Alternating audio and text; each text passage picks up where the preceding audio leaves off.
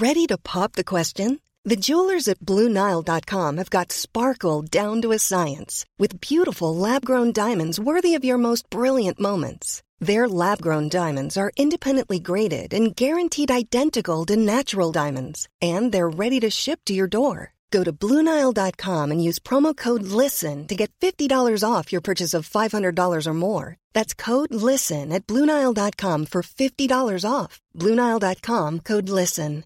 Hey, I'm Ryan Reynolds. At Mint Mobile, we like to do the opposite of what Big Wireless does. They charge you a lot, we charge you a little. So naturally, when they announced they'd be raising their prices due to inflation, we decided to deflate our prices due to not hating you. That's right. We're cutting the price of Mint Unlimited from $30 a month to just $15 a month. Give it a try at mintmobile.com slash switch. $45 upfront for three months plus taxes and fees. Promo rate for new customers for limited time. Unlimited more than 40 gigabytes per month. Slows. Full terms at mintmobile.com. Wow. Nice. Yeah. What you're hearing are the sounds of people everywhere putting on Bombas socks, underwear, and t-shirts made from absurdly soft materials that feel like plush clouds. Yeah, that plush. And the best part? For every item you purchase, Bombas donates another to someone facing homelessness. Bombas. Big comfort for everyone. Go to bombas.com slash ACAST and use code ACAST for 20% off your first purchase. That's bombas.com slash ACAST. Code ACAST.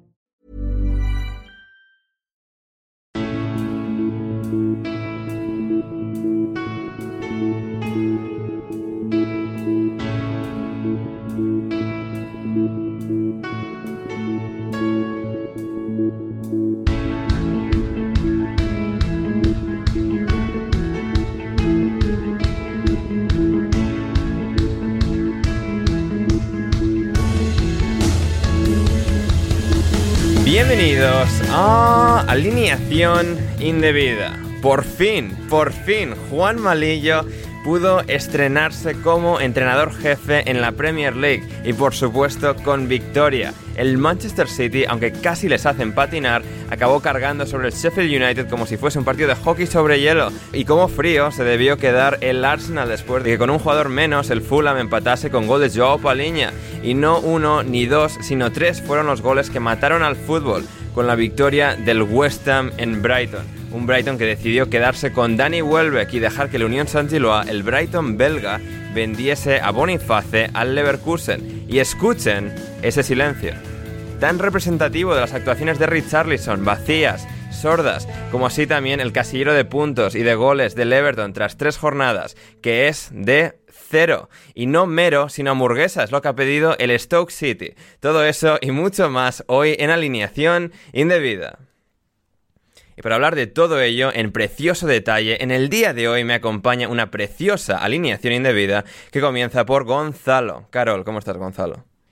Hola, Ander. Muy, muy bien, realmente. Eh, acá recién despierto, o sea, no me escondo, son casi la una en, en Argentina Sí. y no me iba a levantar antes porque tengo estómago, entonces no pensaba mirar eh, Burnley, Aston Villa y, y menos que menos un partido del Manchester City, así que... Porque, a ver, ¿por qué? Porque ver el partido del City iba a suponer volver a, do- a dormirme, entonces no quería que mi presencia aquí corriese ese riesgo. Claro, claro, entiendo, entiendo. Sí, estamos grabando esto mientras se está disputando el Newcastle-Liverpool, porque luego hay, tenemos cosas que hacer en cuanto se termine el Newcastle-Liverpool, así que vamos a aprovechar el tiempo. Y Gonzalo y Juan están viendo el partido. Sí, igual lo estamos viendo, lo estamos viendo, exacto, así que exacto, mira, yo también lo hecho- tengo ahí de fondo, lo, lo Mira, gol, analizaremos. gol. Mira, en este momento. Ojo, eh. en Eh, este me cago en la momento, puta. Gol, gol, la concha de tu madre, Juan Di gol. Encima, Ander, adivina de quién. O sea, A ver, es que voy, voy con, voy con un poco de retraso en, en mi, en mi stream. A ver, está sacando el Liverpool. Uf. De un rubio, de un puto rubio asqueroso. Ah, el jugador del Everton, Anthony Gordon. Bien ahí, bien. Vamos todavía, vamos Una felicidad para el Everton. Por fin, por fin, que, que se llevan a, a la boca. Bien, precioso, precioso. Pues así está el Newcastle Liverpool y así también está con nosotros. De vuelta en alineación indebida es Patricia González. ¿Cómo estás, Patri? Hola, muy buenas. Soy la única que no estoy viendo el, partido, me parece. Pero es que no tengo. Aquí no tengo tele para verlo, lamentablemente. Bueno, no, no, no, pasa nada. Están Juan y, y, y Gonzalo eh, sacando eh, la cosa adelante. Eh, bueno, Juan como parte interesada, Gonzalo pues porque tiene cinco pantallas en cada habitación de su casa. Buah, acaba de ver el gol de Anthony Gordon, espectacular, precioso. Eh, muy bien, pero eso sí, Patri, eh, hablaremos del Arsenal un poco más adelante. Está la cosa divertida, guay. Ah, Sí, sí. He de decir, para que Sí. luego digan que sí, que si me llamas cuando el Arsenal lo hace mal, que ya me habías ah, escrito antes de que jugase el Arsenal. Efectivamente, sí, sí. Una, no sé, el, el universo que conspira contra nosotros. Hay un mal presagio. Ander invita a Patri y el Arsenal acaba no ganando su partido de, de fútbol. Hablaremos de eso. También del Biggleswade, Patri, que va muy bien, ¿eh? Ahora que eres prácticamente la presidenta del Biggleswade, eh, van las cosas viento en popa. No, no, eso se lo dejo a Guillem, que es el, eh, vamos, se desenvuelve como pez en el agua ahí. Bien, bien, fantástico. Em, y también está ahí con nosotros. Al ya mencionado, aquí habéis escuchado de fondo lamentar el gol del Newcastle, que quizás no sea el único gol que el Newcastle marque hoy. Es Juan Di Mata. ¿Cómo estás, Juan Di? ¿Qué pasa, Ander? ¿Qué, pa- qué tal, chavales indebidos? Pues aquí, metiendo un clavo más en mi ataúd futbolístico de este fin de semana con el gol de Anthony Gordon.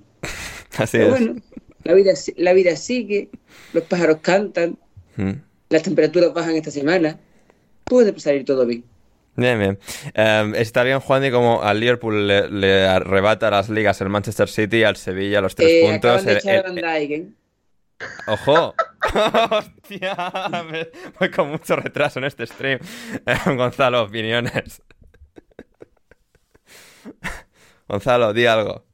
Responde. No está Gonzalo. Eh, Ah, Se ha desmayado. La jugada, a- a- ahora mismo está, está Isaac en el suelo, pero la jugada ha sido un poco parecida a Sí. la de que expulsan ayer a Joe Worrell en, en el tráfico. Quiero decir, una tí- típica patada por detrás porque el otro Buah. se iba. Eh, el mejor defensa del mundo, ¿eh? Esa No, es- pero aparte no, no tiene ningún tipo de, de... Encima se queja y, y fue asqueroso, ¿eh?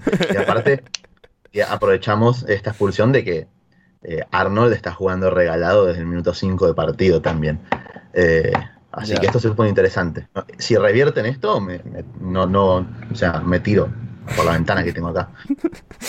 Bien, bien, pues esperemos que no. Y, y nada, eso, eh, ahí está el, el Newcastle Liverpool. Yo que iba a hacer, estaba haciendo, o sea, más leña del Juan Di caído, eh, diciendo que el Girona, o sea, el Manchester City eh, España, eh, había ganado en Sevilla. Pues bueno, eh, ahora eh, el, el Newcastle, el Newcastle está ganando al Liverpool y no tiene pinta de que esto vaya a mejorar. Pero atentos, eh, queridos indebidos, queridos oyentes, al podcast para ver cómo termina este Newcastle Liverpool, que por supuesto ya lo sabréis cuando estéis escuchando esto, pero en todo caso, seguidnos la corriente con nuestras eh, cosas. Así que muy bien. Y nada, eso antes de entrar ya en harina con el análisis de la jornada de la Premier League. Recordad que os podéis suscribir de manera gratuita en Patreon, no, bueno, en Patreon. Ahí ya te pago, pero en Spotify, en iVoox, Apple Podcast, Google Podcast, suscribíos y no os perderéis ninguna de las publicaciones de, de alineación indebida. Y si queréis más contenido, contenido premium, los programas completos de los jueves, intersemanales, programas extras que,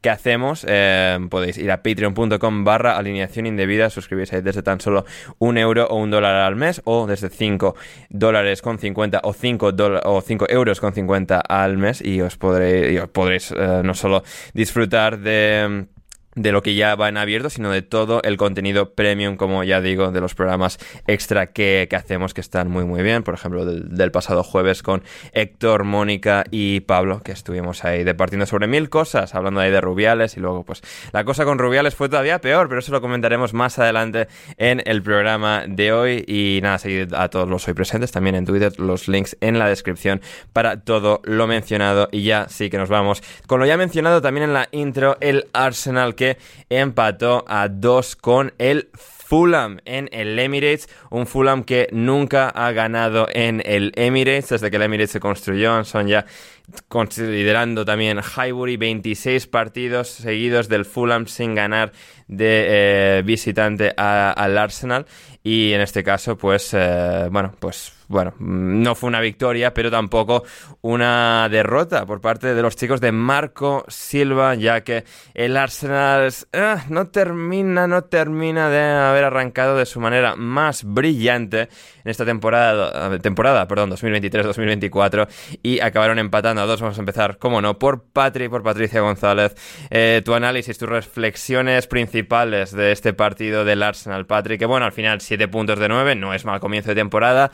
Pero ya esas pequeñas dudas pues eh, acabaron muy a flor de piel con, ese, con ese empate recibido encima el Fulham con un jugador menos ese gol de Joao Paliña. Sí, sobre todo son las sensaciones, porque bueno, encajas un gol en el minuto uno por un error de Saka, eh, consigues como, bueno, eh, sobreponerte, te pones 2-1 y desconectas, porque después del gol del Ketia el Arsenal desapareció completamente. Claro, si te confías, eh, pues eh, estas cosas acaban pasando y te acaban empatando en un, en un corner. Eh, casi quedaban dos o tres minutos para, el final. Sobre todo, una de las cosas que creo que, es diferente respecto a la temporada pasada son los inicios de partido, porque ya pasó contra el Forest que los primeros 10-15 minutos de partido el Arsenal sale como, iba a decir empanado, pero bueno, como dormido, eh, le cuesta. Faltándoles le una patatina para el kilo, Patrick, como diríais en Asturias. Bueno, podría, podría decirse, sí. Pero, pero es esa falta de, de, intensidad que le cuesta al equipo arrancar y, pues ha costado, ha costado goles, ha costado puntos y es una de las principales eh, cosas que el equipo tiene que mejorar de aquí en adelante si quiere eh, pelear por estar en, en, Champions League el año que viene. Em, también, pues hay como pequeños fallos. Eh, el juego no es tan, tan fluido como pasaba el año pasado, que es normal, que, que obviamente hay jugadores nuevos, las cosas tienen que ir avanzando, pero, pero eh, todavía como que el equipo un poco a, trompicones y las sensaciones pues no, no, son, no son las mejores. Habrá que ver también cómo termina el mercado, si el Arsenal hace algún, algún fichaje más, si tiene eh, Edu algo por ahí escondido que no, no, quiere, no quiere decir. Y Ramsey, la verdad, que tuvo un partido bastante malo, quizás en uno de los peores momentos, porque bueno, ahora está Ryan en el equipo, tiene un, segundo portero que le puede hacer bastante competencia y vaya a hacer el partido que hizo ayer. Que Arteta no lo va a cambiar por el partido que hizo ayer, pero bueno, ya sabemos que los porteros con el tema confianza y el tema mental afecta mucho, entonces eh, no, no, fue uno de los, de, los mejores, de los mejores signos. Y por otro lado, el Fulham, pues había bastantes dudas, pues después de la venta de Mitrovic, cómo, cómo iban a, a recuperarse. Y la verdad que a día de hoy no, no se echa de menos tanto a Mitrovic. Creo que pasa como muchas veces con equipos que tienen como un delantero de referencia o un jugador que es muy referencia, que cuando eh, ese jugador se va, eh, el resto de jugadores, como no tienen que buscar siempre a la misma persona o no intentan buscar siempre a la misma persona, se liberan mucho. Y pues Raúl Jiménez eh, vamos, hizo muy buen partido, Paliña hizo muy buen partido, Andreas Pereira, que es un jugador bastante irregular, hizo, hizo muy, muy buen partido. Entonces, creo que la zona de ataque de, del Fulham quizás ha dado como un pasito adelante de querer, no obviamente coger ese sitio que tenía Mitrovic, pero sí querer ser un poco más referencia y, han, mejorado. Leno hizo un partidazo también contra su ex equipo, se, vino, se vino arriba jugando en, el Emirates y creo que para los aficionados de, del Fulham, pese a que fue solo un punto ahí como a última hora, las sensaciones que da, que da el equipo son bastante buenas. Hmm. Sí, sí, sobre todo en esta tercera jornada, que habían empezado como si tuve antes en las jornadas 1 y 2, pero en esta tercera puesta en escena pues sí que estuvieron algo más eh, a la altura de la situación, también habiendo recuperado a Joao Paliña, que bueno, es un jugador trascendental para este equipo y, ningún día más que en este que marcó un gol. Em, Gonzalo, eh, de la disposición táctica del Arsenal... Havertz interior, Trossard en punta, eh, Thomas Partey lateral derecho, Kiwi titular, muchas piezas que Arteta pues está como intentando amoldar sobre la marcha y que no se no termina eso de, todavía pues tener toda la química necesaria. Eh, ¿Cuáles fueron tus impresiones básicas de esto? Bueno, em, yo creo que en este partido, por ejemplo, la inclusión de, de Kibio respondía a la presencia de Thomas partiendo como lateral, algo que quizás en los otros partidos le había salido bien al Arsenal, en este no tanto. Y si bien, más que nada en realidad, en lo que fue el primer tiempo, el partido comenzó con más con Havertz partiendo como punta, alternando un poco los roles con, con Trossard. Eh, después ya en el segundo tiempo el alemán pasó a jugar como mediocampista durante unos 10, 15 minutos y fueron terribles realmente. Eh, fue quizás uno de los peores momentos del Arsenal en el partido. Y, y, es que yo creo que el Arsenal está bastante espeso, es un poco lo que veníamos comentando. ¿sí? al final el Arsenal puede, puede ganar partidos como el que ganó ante el Crystal Palace, donde Ramsdale fue figura, por ejemplo, si bien quizás, yo entiendo que quizás Patrick se refiere sobre todo a la acción del, primer gol del, del, Fulham, donde quizás el, arquero inglés está un poco fuera de, foco, está mal colocado y encima hace un retroceso medio extraño que lo termina eliminando la jugada, pero también es cierto que contra el Palace había sido una figura eh, indiscutida de aquel partido. Em, pero a lo que voy es eso, que el Arsenal puede ganar partidos y demás, pero sigue siendo un equipo bastante espeso a comparación del año pasado, se nota mucho cuando no está Sinchenko y cuando está también, porque en el segundo tiempo a partir de los cambios, eh, en un principio Arteta hace que reaccione bastante bien el equipo, con el ingreso, eh, como dije, de, de, Sinchenko, también el de, el de Fabio Vieira, que tuvo incidencia directa en, ambos goles. Eh, y parecía que el Arsenal sacaba adelante un partido que se les había complicado muchísimo ante un Fulham, que es un poco extraño el, planteo y, y ver cómo, cómo ha logrado Marco Silva sacar adelante este partido. Yo creo que sí extrañan a, Mitrovic, pero no por una cuestión, coincido en parte de lo que dice Patri, ahora el, resto de jugadores tiene que como esforzarse un poco más porque no tiene quizás esa solución de recurrir al serbio en el juego directo. El problema es que donde está Mitrovic está Raúl Jiménez, que es un exjugador. O sea, las cosas hay que Pobre chaval, eh, volviendo a, la escena del crimen, además, en, el Emirates. Sí, que, además lo respetamos y tiene mucho mérito haber vuelto después, de, después de eso, pero es que le brinda muy poco realmente al equipo, más allá de algún apoyo, de buscar presionar.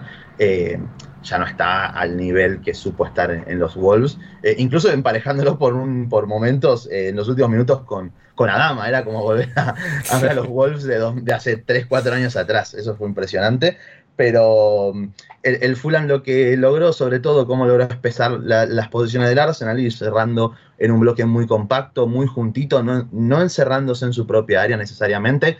Sí, cuando el ataque del Arsenal avanzaba, todo el bloque ahí se establecía dentro, obviamente, del área de Leno, pero al margen de eso era un bloque casi parado en mitad de cancha, muy, muy angosto y y un bloque muy cortito, en unos 20 metros están todos los jugadores del, del Fulham, cerrando sobre todo zonas interiores para minimizar las recepciones, ya sea de Trossard o de Havertz, que Rice no pueda eh, filtrar ni conducir por dentro.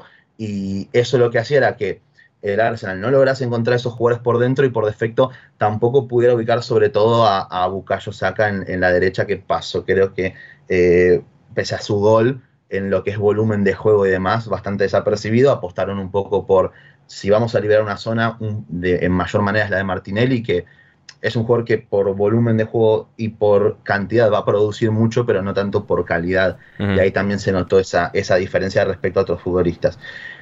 Así todo, el Fulham sobrevivió, como lo he dicho, por un Chavo Paliña que me parece que hizo un partidazo impresionante, corrigiendo a espalda de todo el mediocampo, protegiendo incluso a los centrales. Es un, jugador que igual el West no debería pagar 45 millones porque tiene casi, bueno, se está acercando a los 30 años, pero eh, por lo demás, eh, sí, eso excelente con eso. Yo creo que Paliña es un futbolista que vale lo, que pide el Fulham, 50 millones, eh, pero, o sea, está bien que el Fulham pida esa cantidad porque es un jugador casi reemplazable. Exacto, y el eh, Fulham no es el Brighton. O sea, el Fulham cuando intenta reemplazar a Paliña la va a cagar. No, no van a también, a uno mejor. Preferible que pidan algo que ningún otro club esté dispuesto a pagar por él, por la edad más que nada, y porque también es muy bueno, pero también tiene ciertas después limitaciones en su juego, hmm. eh, sobre todo un poco con, balón, cuando le toca quizás eh, construir de cara al arco, de, espaldas, cuando tiene que responder ante presiones no es malo, yo hago para nada, pero Así todo dicho, un partidazo de él, mucho desgaste de Lukic también acompañándolo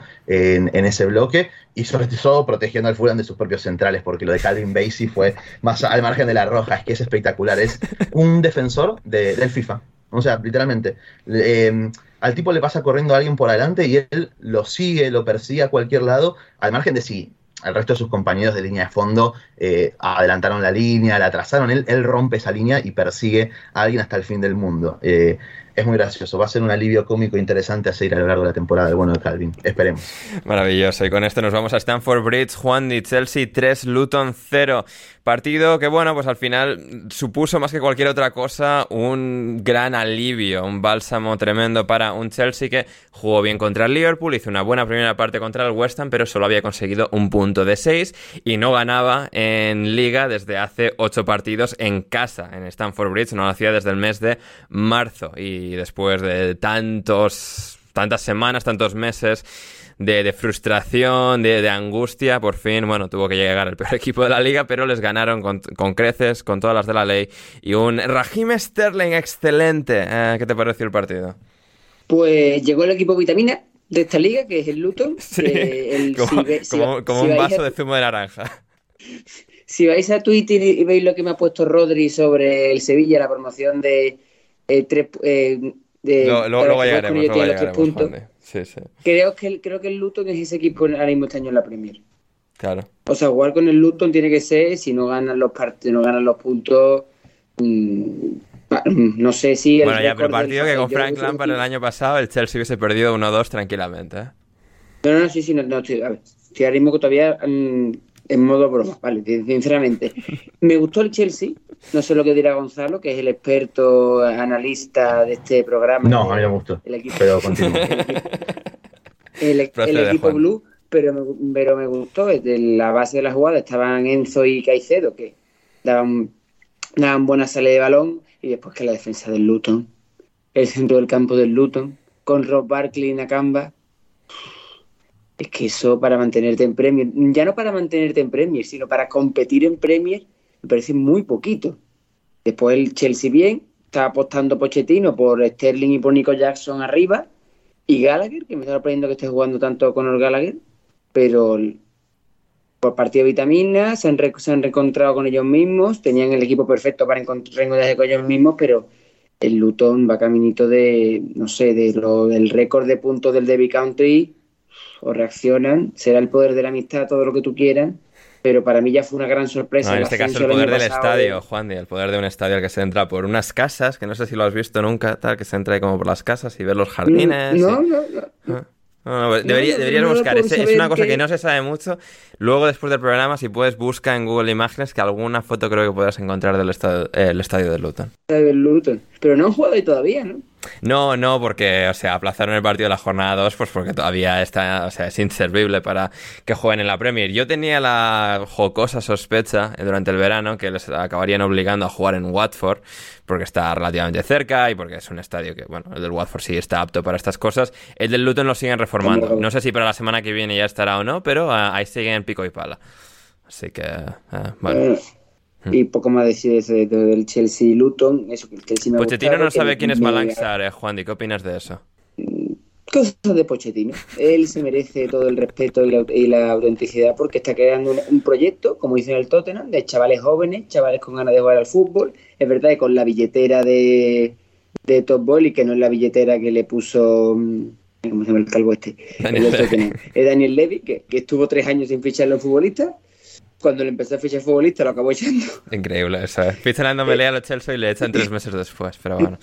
Eh, cosas del Tottenham, sí, sí. Um, Sí. Gonzalo, em, por tu parte, que, a ver, cortito y al pie, sé que tendrás mucho para decir aquí, pero... primero, em, primero lo, más terrible no es que no conociera a Malanzar, es que Malanzar no fue ni a la pretemporada, Lo más terrible es que no conozca a Jamie Cumming, que fue el arquero que empezó el partido contra el Grexham. Eh, Mauricio, que lo pusiste vos. O sea, no, te acordás de él. Eso fue lo que más me sorprendió. Tiene muchas cosas en la cabeza, don Mauricio. Igual, a ver, un poco lo que decían también es cierto. O sea, tenés muchísimos jugadores. La plantilla del Chelsea es muy larga, todavía. Pensaba, que, sería Slonina. Y ahora hay otro, hay un tercer Slonina ahora. O sea. Claro. Si encima ahora le traen un tercer Slonina, que en teoría parece que está más preparado para el primer equipo que, que Gaga, veremos. Pero yendo con el partido, a mí no me gustó. Es que el resultado es anecdótico porque es algo que ya se esperaba, pero es que, insisto, ¿hasta cuándo fue que el Chelsea hace el segundo gol? Lo estoy buscando acá.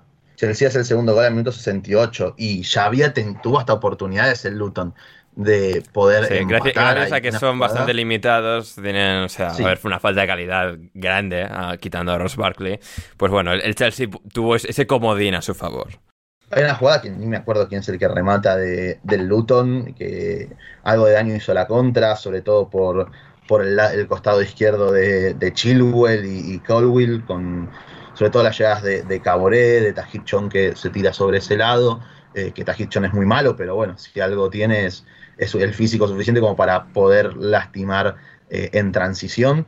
Y, el Luton, insisto, obviamente va a perder la mayoría de partidos, va a perder por muchos goles también, porque tiene muy poca calidad, sobre todo en, esos centrales que, son todos muy lentos, que defienden muy mal cualquier jugada de centro lateral, como se vio en creo que los tres goles, entonces eh, creo que por eso hay mucha limitación, pero también tienen ciertas herramientas que, insisto, le han hecho daño al Brighton y también le han hecho daño al, Chelsea. Es que, insisto, esa jugada en la que no sé quién remata, rebota en un jugador del Chelsea y Robert Sánchez mete una mano ahí un poco extraña que casi se le mete. Te juro que se me paró el corazón eh, en esa jugada. Pero es como que el Chelsea hizo el primer gol, no jugando del todo bien, también muy espeso. A mí no me gustó particularmente el rol que, le dio Pochettino a Enzo en este partido, más adelantado, con Gallagher más cerca de, la base.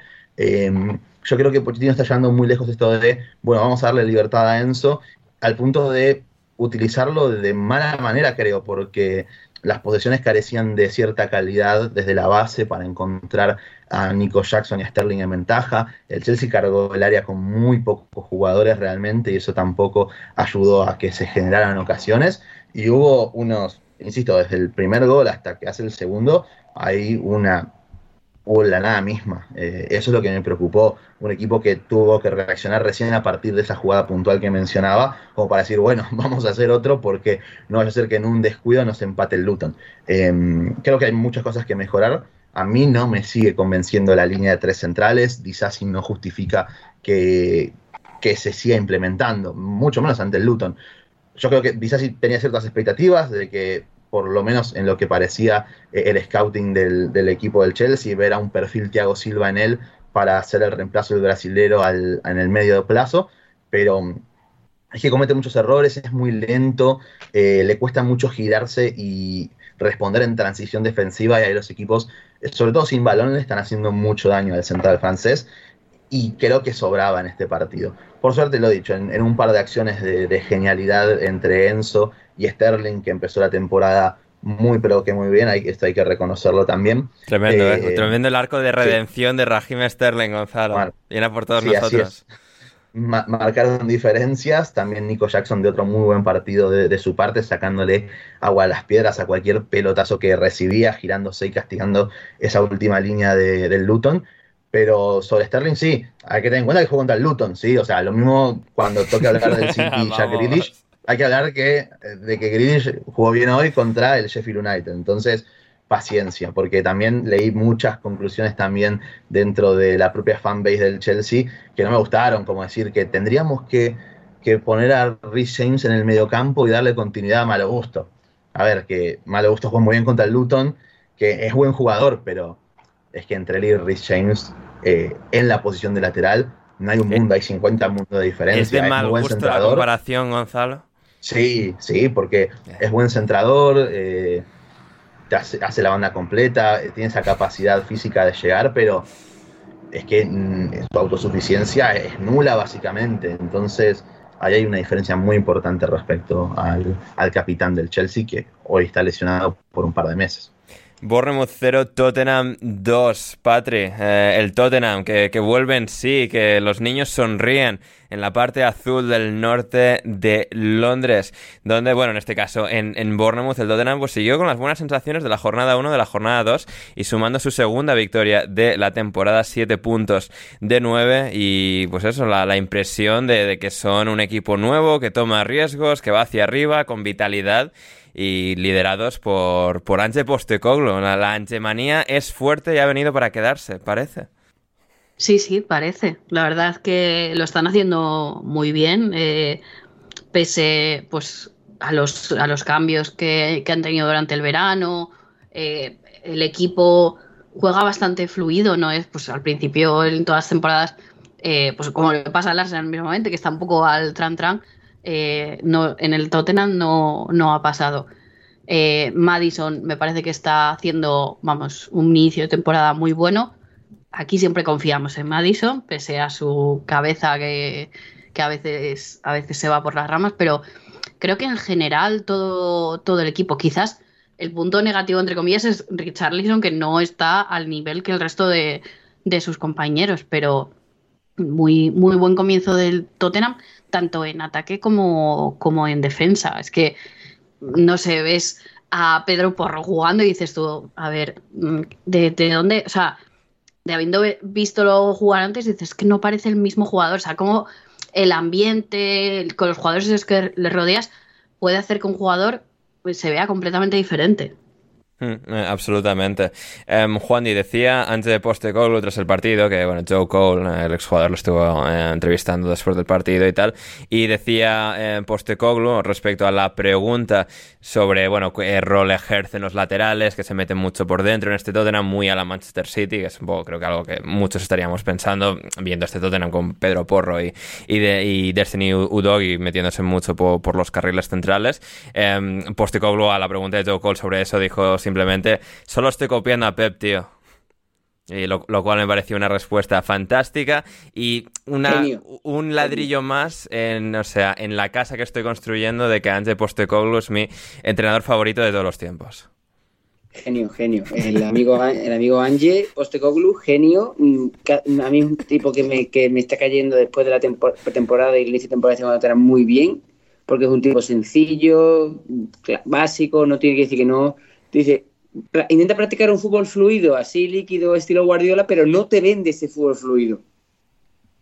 no te intentes explicar cosas raras. Te estoy copiando esto. Pues sí, a él le funciona, voy a intentar si me funciona a mí. Y a la prueba, a los hechos nos remitimos que el otro día el, el otro día en Bournemouth respondió bastante bien. Y un equipo que ha perdido a su gran referencia, a su gran estrella, pues ha sabido suplirla con, con gente como James Madison, que el año pasado tampoco nos convenció mucho en ese Leicester que se fue a segunda, pero con un equipo de jugadores que algunos estaban ya, como ha dicho Patri, Pedro Porro y demás, que no nos gustaron y que ahora nos están gustando y que están respondiendo bastante bien en este inicio de temporada. Hmm, eh, totalmente. Qué bueno, qué bueno que está, que no está Rodri Cumbrados, ya, o sea que está muy, está muy emocionado con el Tottenham. Eh. Menos mal, no, no, pero menos mal, o sea, porque no iba a soportar que viniera eh, nuevamente a defender a Richarlison. Eh, Rodri, por favor. Un poco ya, o sea, la, semana pasada es que muy buen chico Rodri ahí, o sea... Eso de que, eso de que no, de que los de que los, de, los delanteros de Postecolu participan poco, de que, bueno, está bien, que participen poco, que participen poco, pero que si van a participar poco, que por lo menos lo hagan bien, eh, porque es que ni, ni, ni, de esa manera se justifica la presencia de, de Richarlison. Es más, van a participar poco que juegue Son ahí directamente. Sí, eh, Juan de. Gonzalo, ¿sabe que me recuerda lo del el hecho de que no, es que Richarlison, en este sistema los delanteros participan poco, no tienen que marcar goles, tienen que abrir juego?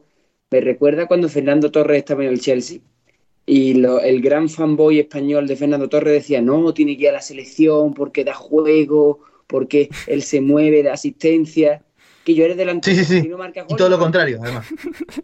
y todo lo contrario, además. El juego da, Harry Kane, no da Richarlison y el Fernando Torres del Chelsea. Eso lo, podemos asegurar. A ver, no hace falta ir a Harry Kane. Eh. Podemos, Mitrovic daba juego eh, en el Fulham. Richarlison no da juego en el, en el Tottenham. Aunque entiendo por dónde entiendo por dónde iba Rodri también. Para, como para pero que no se gasten en defender a Richarlison, por favor. Em, eh, Gonzalo nos pregunta, Rubén Calvo, eh, en Twitter, me fui de vacaciones justo una semana antes de que empezara la competición y no sé qué decisión tomaron los expertos. A ver si Gonzalo me puede resumir la decisión de si el Tottenham está o no fuera del Big Six a final de temporada. Gracias y un saludo a todos. A final de temporada, no sé, veremos. Eh, yo creo que por ahora van bien las cosas pero sigue siendo un equipo, el, Tottenham, que tiene un plantel relativamente corto. Yo no sé cómo puede responder este equipo en cuanto aparezcan eh, las lesiones, porque vos ves el banco y decís, bueno, no está Richarlison, pero ¿a quién ponemos? Y ahí me falta gente, por ejemplo. Eh, no tiene un, banco que pueda quizás sostener lo que está haciendo el, equipo titular, salvo por lo Chelsea. Creo que ingresó, tuvo sus primeros minutos y, lo hizo relativamente bien en ese último cuarto de la que jugó.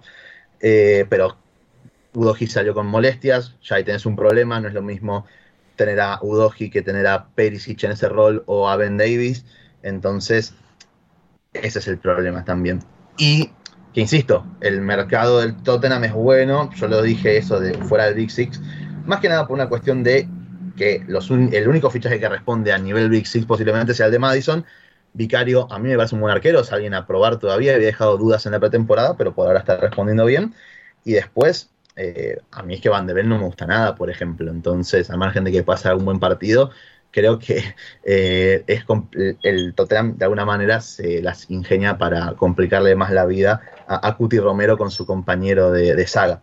Eh, pero por lo demás, por ahora va bien. Tienen un, entrenador que, bueno, les gusta a ustedes por, cómo declara, a mí me gusta por cómo está haciendo jugar al Tottenham. A ver, eso también, a ver si, si jugasen como Conte, ah, no sé, no sé, no sé, no sé, no, no, no, no, sé, no sé, no sé, dejen de vender humo. Eh, pero bien, no, pero insisto, por ahora va bien el equipo. El tema es ese, ver si hay, cuando empiezan a haber lesiones, cuando, eh, que ojalá no las tengan, no digo que, que, la fan, que ojalá las tengan, sino que en algún momento empiezan a aparecer las molestias. Todos los equipos están experimentando muchas lesiones este comienzo de temporada y por ahora el Tottenham más o menos está sobreviviendo. El tema es, bueno, ver si fichan algo más en el cierre de mercado, que no hay mucho reporte respecto a ello, pero mm, nada, vamos a seguir obviamente al Tottenham de cerca porque es interesante eh, todas las nuevas eh, cuestiones que ha agregado el técnico australiano a, este equipo. Así es, así es. Eh, Juan, y muy rápido, Iraola, tres partidos, eh, un punto. No adaptándose a la competición. Iraola es un genio, todos los fanboys del fútbol español están adoran a este hombre. anoche el sitio, un sitio en el que estuve dijeron que a lo mejor debería estar entrenando en Sevilla.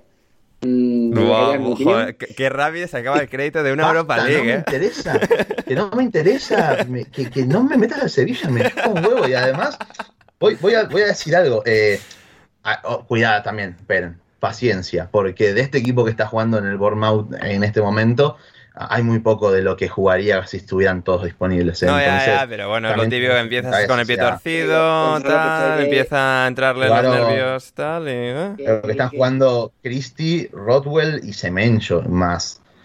Semeño no lo hizo mal, ¿eh? Semeño tiene sus cositas. Es malísimo, Ander, por favor. Tiene sus cositas, Semeño. no, qué cositas, sí, cositas en Champions hasta entrar, pero es muy malo, es que es malísimo. Eh, esa dama sin ser dama, lo cual habla, es todo lo malo. que participa mucho y lo intenta y tal, y creo que por eso entra un poco por los ojos. Y tenés eh, un doble pivot que no va a ser el titular, o sea, uno da por sentado que cuando Alex Scott y Tyler Adams se regresen de lesión deberían ser titulares. Eh, me falta algún otro fichaje que hicieron arriba, que ahora no recuerdo. bueno, falta Ouattara, que fue muy importante para sacar puntos el año pasado. Eh, entonces, tengamos paciencia. O sea, seamos No, nosotros sigue, sigue, sigue, Gonzalo. Lo que no, no, yo digo por Juan, porque Juan empezó a decir no, que no se adaptó a la competición. Gonzalo, escúchame, que no estoy en serio, ¿vale? Ah, bueno, bueno, está bien, está bien, pero digo que, que, que aguardemos porque es un equipo que, que, que todavía no es un, no es un, ¿cómo decirlo? Un producto acabado, que sí, que sí, que, sí, pero cuando empiezas perdiendo y tal, a la gente le entran prisas. Eh, Juan, y como bien sabes. Es muy difícil. ¿Cómo, Juan? La contra es muy difícil, Gonzalo. Claro. y empezar perdiendo y a recuperarte. Y sobre todo cuando llegas a, un, equipos con una mentalidad más o menos clásica de fútbol inglés consolidada y este hombre intenta hacer un estilo diferente. Sí, bueno, y que, el, dueño del Bournemouth en Las Vegas en el hockey nunca le ha temblado el pulso para echar al entrenador, así que eh, veremos, veremos, veremos qué tal. Los dueños de estos Yankees son de botón fácil. Exactamente. Ah, no, eso sí, obvio, obvio. Y entiendo también que eh, venían de un técnico que les hizo sacar muchos puntos y que dejó la vara alta realmente Gary O'Neill en, en, el Bournemouth. No tanto para los dueños, evidentemente, que lo echaron rápido, sino por por los propios hinchas, ¿no? Así es, así es. Y con esto nos vamos a Old Trafford y vamos a escuchar un audio desde el otro lado del Atlántico, desde México, ya que Borja García nos ha mandado sus reflexiones del partido que el Nottingham Forest se puso ganando 0-2 en Old Trafford, pero que terminó perdiendo 3-2. Vamos con Borja. Hola, hola Ander, ¿qué tal? Hola a los contertulios, hola a todas las oyentes, a todos los oyentes de alineación indebida. Bueno, pues nada, aquí estamos para resumir eh, lo que fue el atraco del árbitro al Nottingham Forest en Old Trafford y que finalmente propició la victoria del Manchester United sobre el Nottingham Forest 3 a 2 en la jornada de la Premier League. Un partido claramente de dos partes o diría casi de tres tercios, el primer tercio para el Nottingham Forest, donde con escasamente un 10, 15, 12% de posesión de balón marcó dos goles, uno por cierto de Taiwa Wonigi, que es el máximo goleador de la Premier League a día de hoy, igualado con un tal Haaland, creo, no sé, un muchachito jovencito que creo que juega en el, en el City y del, al que nadie conoce, y el segundo de Willy Bolly, que es mi favorito porque ni se entera de que le da el balón, pero consigue el gol. Luego en el segundo tercio de partido, yo creo que el Nottingham Forest echa demasiado atrás, consigue sobre todo el primer gol muy pronto el, el Manchester United, y en el tercer gol, uh, en el tercer tercio del partido es cuando las decisiones del árbitro, que ya se sabe que en la Premier League, pues bueno, los grandes son los grandes, el United es el United, una roja bastante, bastante discutible a Joe Worrell cuando Willy Bolly estaba claramente haciéndole la cobertura y luego, bueno, Marcus Rashford, que yo creo que lo que hizo Marcus Rashford en realidad fue un homenaje a la comentarista de televisión española Paloma del Río, que para aquellos que no lo sepan se jubila este fin de semana con su última retransmisión, creo que es de los europeos o los mundiales de gimnasia. Así que Marcus Rashford hizo una gran pirueta al sentir un mínimo contacto de eh, de Danilo y se la compró el árbitro Stuart Atwell, penalti 3-2 para el Manchester United. Pero bueno, es lo que hay, al menos el año pasado nos metían 3 y 4, este año nos han metido 3 también, las cosas como son, pero el Forest por lo menos ha perdido solo por la mínima. El próximo partido del Forest es en Copa de la Liga frente al Burnley porque en la Premier League luego visitaré, jugaremos de nuevo fuera en casa contra el Chelsea. Pero de momento, tres puntos en tres jornadas, se podía haber hecho más en, en, el partido contra el Arsenal, sobre todo se podía haber sacado un partido, al menos un punto o más incluso en Old Trafford, porque poco antes del descanso el Forest tuvo el 1-3 que podía haber decidido el partido, pero al final, pues lo que pasa, cuando los pequeños fallan, los grandes tienen las ayudas arbitrales y se llevan los tres puntos. Nada nuevo, por otro lado, en, uh, en el fútbol inglés. Así que nada, más detalles, por cierto, en el Minuto Forest con todos los especialistas a lo largo de esta semana. Yo por el momento me despido por aquí, espero que vaya, que todo vaya bien en la alineación indebida y nos escuchamos en próximos programas. Adiós. Hiring for your small business? If you're not looking for professionals on LinkedIn, you're looking in the wrong place. That's like looking for your car keys in a fish tank. LinkedIn helps you hire professionals you can't find anywhere else, even those who aren't actively searching for a new job but might be open to the perfect role. In a given month, over 70% of LinkedIn users don't even visit other leading job sites. So start looking in the right place. With LinkedIn, you can hire professionals like a professional. Post your free job on linkedin.com slash people today. Mom deserves the best, and there's no better place to shop for Mother's Day than Whole Foods Market. They're your destination for unbeatable savings, from premium gifts to show-stopping flowers and irresistible desserts. Start by saving 33% with Prime on all body care and candles. Then get a 15-stem bunch of tulips for just $9.99 each with Prime. Round out Mom's menu with festive rosé, irresistible berry chantilly cake, and more special treats. Come celebrate Mother's Day at Whole Foods Market.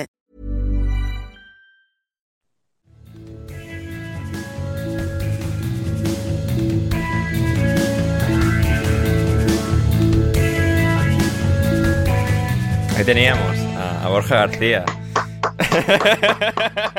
¡Bravo! ¡Bravo! ¡Bravo! Eh, Qué genio, Borja. sí. En todo, ¿eh? Encima. Sí, Gonzalo. O sea, va- va- vas a sumarte a, a, a los lloros de, del Sí, doctor. es que fue un ro- es que a- para mí Ya. a los árbitros El problema de un árbitro, en el, en el currículum del árbitro tendría que poner jugué al fútbol alguna vez en mi vida, toqué una pelota alguna vez en mi vida, porque no tiene sentido. Yo entiendo que hay un ligero contacto mínimo en el que Danilo saca la pierna y Rashford ya está tirando antes. Pero los tienen que cogerlos un poco de- del pescuezo, agarrarlos, darles Sí. un par de cachetadas y explicarles un par de cosas. Porque, a ver, estamos hablando de un, de un deporte en el que no todo contacto es falta ya de por sí, y adentro del área más. No todo contacto dentro del área, sobre todo, puede ser sancionado como penal. ¿Hay un contacto? Sí, es mínimo. Es un roce casi. Y Rashford se está tirando antes Sí. de que el contacto sí. se realizase. Entonces, tiene razón Borja de estar así enojado, porque es, es un robo tremendo, un partido en el que el Forest lo había llevado hasta el límite a un United que empezó muy, muy mal. Eh, mención especial al gol de Abonici, que es impresionante cómo se lo come a Rashford en dos segundos. Es, increíble lo que es un delantero fresco, ¿eh? Porque a Bonillo no dirías que Sí. es especialmente rápido, pero en minuto 3 de partido, buah, o sea, se va de quien No, quieras. Es un toro, eh, es que es un toro y, y, y después como lo que hace Onana, lo que hace Onana en el primer gol, también que ha- hace como dos amagues a Bonici medio imperceptibles, que si estás frente a él puede que te comas ese amague, pero es que lo dejó en ridículo a Bonici al, al pobre de Onana. Eh, y un United que supo reaccionar también algo que no mencionó Borja, que me decepcionó eso, que no lo mencionara, de que debería estar bastante enojado con, con Brennan Johnson, porque lo que hace en el, creo que es en el gol del empate, o es en el primero, o es en el primero, la jugada preparada, Ander, ¿sabes cuál digo? Eh, El empate, el El, empate. el de Casemiro, sí, el el de Casemiro es el empate. fallada de Sí. Bruno y Rafford es el empate. sí. Eso, eso, eso. El, el gol del empate que Brennan Johnson lo viene, sigue, estaba en la barrera, Bruno la juega hacia afuera y, y el propio Brennan lo, lo sigue, lo, contacta un poco con el brazo a, a Bruno para medirlo y después se queda parado. Es que es para cambiarlo en el, en el instante, no puedes ser tan poco comprometido con tu equipo de, y tener tan poca intensidad como para perseguir a la única marca que tenías enfrente tuyo y regalarle un gol al, al equipo rival de esa manera.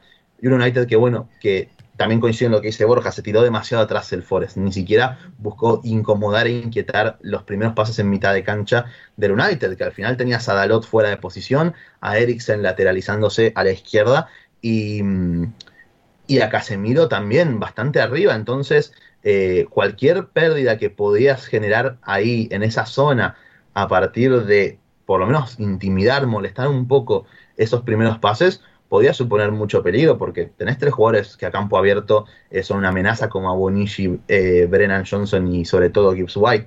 Eh, podría haber eso, adelantado un poco la línea. Entiendo que también Hmm. la propia limitación de los centrales no te permite hacer eso. Y un United que, más por producción y de tener mucho la pelota, de ser paciente a partir de Bruno, de Lisandro, que con balón estuvo muy bien, y, y de Eriksen, logró de a poco encontrar a los jugadores más talentosos eh, sobre el área de Matt Turner, un Matt Turner que nuevamente estuvo muy bien, Andrés, sigue dejando Sí. la vara alta de Absolutamente. los Yo ya avisé. arqueros eh, estadounidenses. Héctor, Rafa, Eh, a mamar. Sí, sí, Y, sí, sí, sí, sí, sí, sí. y que si no es por él, eh, quizás el, el, el Forest, al Forest le dan vuelta el partido eh, antes, incluso y hay una pelota impresionante que le saca a Anthony estando completamente tapado y a, y a partir de eso también mal colocado porque no veía dónde estaba el futbolista brasilero que la saca como echándose hacia atrás. Mm. Esa, esa tajada fue impresionante. Así es. Eh, pero bueno, el United lo positivo es que dentro de estos errores, sobre todo defensivos, y, y que sigue siendo un equipo que le falta bastante por trabajar, hay jugadores que están a un bajo nivel, el propio Anthony, Martial que jugó y, y poco y nada de él, eh, por lo menos empieza a sumar eh, de a tres, que era lo importante en este partido, sobre todo por cómo se dio el contexto e ir perdiendo tan rápido de esa serie. Patri, em, ¿se salvará el Nottingham Forest este año? Yo creo que sí. Eh, leí esta mañana, eh, no me acuerdo si era ABC, Sky, que el Forest estaba planteando hacer una reclamación formal después del partido de ayer. Eh, yo creo que es que estas cosas siempre hay que manejarlas con cuidado porque a veces puede un poco eh, ponerte un poco la diana, pero motivos más que suficientes tienen. Pero tienen cositas para, vamos, ya se le, vio ayer, eh, se le vio contra el Arsenal, que no se chanta contra equipos, equipos de la zona alta. Me recuerda un poco al Brentford hace eh, creo que eran dos, dos, dos, o tres temporadas, que casi jugaba mejor contra los equipos de arriba que luego contra los equipos de, de su liga, por decirlo de alguna manera. Pero tiene, tiene equipo para salvarse. Sobre todo porque hay bastantes equipos peores que, que sí. el Forest. Sí, sí, sí sin dudas. Y además de que han reaccionado ahora sobre el cierre de mercado, han fichado al mejor mediocampista de la Premier League, Andrei Santos. Por lo tanto, vamos a seguir al, al, Forest muy de cerca. También parece que van a cerrar a Hudson Odoi y a un central, Ander, eh, a un central del Corinthians. No me sale el nombre ahora. No, a mí tampoco. Eh, algo es algo, entonces entre y a él Gonzalo Montiel, y... Gonzalo. Gonzalo Montiel también, obvio. Entonces, antes Campeón que, del mundo, ¿eh? Campeón sí. del mundo, eh, todos somos eh, Montiel, dice la gente en Twitter, porque, porque Montiel patea los penales definitivos en todas las tandas. Así que tiene un cobrador de penales profesional también el Forest. Y eh, eso, ficha un central, que es importante. Entre eso y el regreso de Felipe, cuando vuelva de lesión, debería suponer también cierto salto de calidad en esa zona. Así que yo creo que, como dice Patri también, al final tienen mejor equipo que Luton y que Sheffield, por supuesto, sí. y más compensado que, que, otros, como puede ser el Everton, como puede ser Wolves eh, también. Mm. Eh, a ver, a ver qué tal. Con, lado... la, con, la, lesión de McKenna y la expulsión de Warral, eh, Felipe y el jugador este que viene de Corinthians de, debería. Igual todavía no, no lo oficializaron. Bueno, para bueno, el próximo bueno, pues que, que, se oficialice. ¿Ha dicho Fabricio ya el Here We Go Confirmed, ¿sí o no? Ah, no. Pensé que ibas a decir. No, todavía no. Eh, pero bueno, está Cuídate también, está sí. Niakate, así que tienen como reemplazarlos. Sí, eh, debería, debería ir bien. Eh. Juan de Brighton. Brighton 1, West Ham 3. Eh, a ver, se estaba aquí hablando mucho de, de Arabia Saudí, de, de, que el fútbol se muere. El fútbol murió ayer cuando el West Ham ganó en, en Brighton con tres goles. Eh, o sea, ¿cuál era la estadística? Eran como 200 y pico pases del Brighton y habían sido 18 pases del West Ham iba ganando el West Ham 0-1. Uh, sí, es absolutamente espectacular eh, el partido. Uh, pero sí que es cierto, esto siempre lo avisamos, porque claro, Borja, que no lo he dicho, en la descripción, link al Minuto Forest. Podéis escuchar ahí todo más análisis de Nottingham Forest, el link está en la descripción del podcast de, de Borja, pero claro, Borja señalando la posesión y tal, los goles esperados. Pues fueron para el West Ham, 3 puntos 23 para el West Ham sin penaltis, según SofaScore.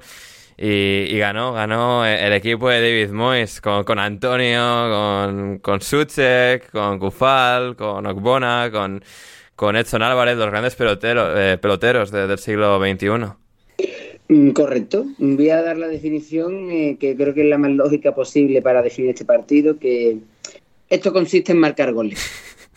No, gracias, no gracias más, Juan. No, no, nunca, yo, mira que llevo, o sea, más casi 20 años viendo fútbol, nunca, nunca lo había pensado. ¿eh? No, lo digo porque que, que la, la en marcar gol, entonces, claro, por mucho que tú toques el balón, que juegues estupendamente, que el, laterales interiores y movimientos de pelota acrobáticos, si no, marque, no, no goles, no parte.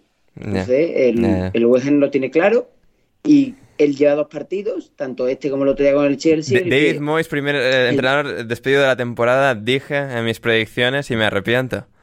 Sí, lo dijiste, correcto. Lo dijiste, pero es que no contabas con el David Moyes Style y con esta pandilla de energúmenos fantasistas del balón, que son Souse, Álvarez, Antonio y Bowen, que, le, que ganan partidos, que tienen una forma de jugar que las, se la saben de memoria que tenían un delanterazo como era Gianluca Escamaca y con, por no adaptarse al, al, equipo lo han largado porque siguen confiando en el tanque Antonio y que, y que el año pasado lo pasaron mal, aunque ganaron la conference y que esta temporada han empezado con dos victorias de bastante prestigio ante Chelsea y Brighton. Hmm. Sobre todo son dos de los equipos llamados a estar arriba en la tabla. Sí, y... y con, Sí, sí, no, totalmente. A ver, a ver qué tal se, se, se, mueven en la temporada. De momento los fichajes de Edson Álvarez y WordPress muy, muy bien. Eh, Patri, eh, Jarrod Bowen, eh, sus definiciones, bueno, su control para luego dejarle de cara a Miguel Antonio el, tercer gol y tal. Y el golazo que mete para, para el 0-2. O sea, son unas, uh, unos gestos técnicos absolutamente fantásticos de, de Bowen, de eso, en West Ham que estuvieron bien todos. Eh, ben Rama también saliendo en la segunda parte, Edson Álvarez y Ward Prowse también cortando un pase que acaba llevando al 0-1 de, del West Ham. Todo, todo son, o sea, todo es una orquesta sinfónica en, en este West Ham precio, tan preciosista. Sí, sí, además son muy efectivos porque eh, ganaron con. Eh, era un 22% de posesión. de locos. Eh, sí, sí. Y el Brighton ya no juega bien. Ya no es el Brighton que, bien juega el Brighton. Porque. Sí, hoy no, al menos. o sea, em, las últimas dos jornadas más o menos, pero hoy con, con Welbeck, o sea, ayer con Welbeck y. O sea, no, no terminaron de, de carburar. No, no, no. Pese, pues eso, tuvieron un 78% de posesión, pero eran pases muy sencillitos, les costaba mucho eh, generar peligro y sin embargo el West Ham fue todo lo contrario, sobre todo en los contraataques eh, estuvieron brillantes y ya no es, ya es que en general todo, todo el equipo, porque Bowen hizo un partidazo, a mí Bowen es un jugador que la verdad me, me encanta, pero incluso Antonio con las características que sabemos que tiene, que es un, poco más tronco, por decirlo de alguna manera. Mm. Eh, Warpros, que es que es como ha encajado perfectamente, eh, es, una combinación paqueta, mientras otro que mientras esté con la cabeza fría eh, también aporta mucho. Areola también hizo muy buen partido, es que en todas las, las líneas fue, fue un muy buen partido del West Ham que no necesita mucho para, para crear peligro, eh, por lo que, vamos, de momento. Veremos cómo, cómo sigue el resto de la temporada.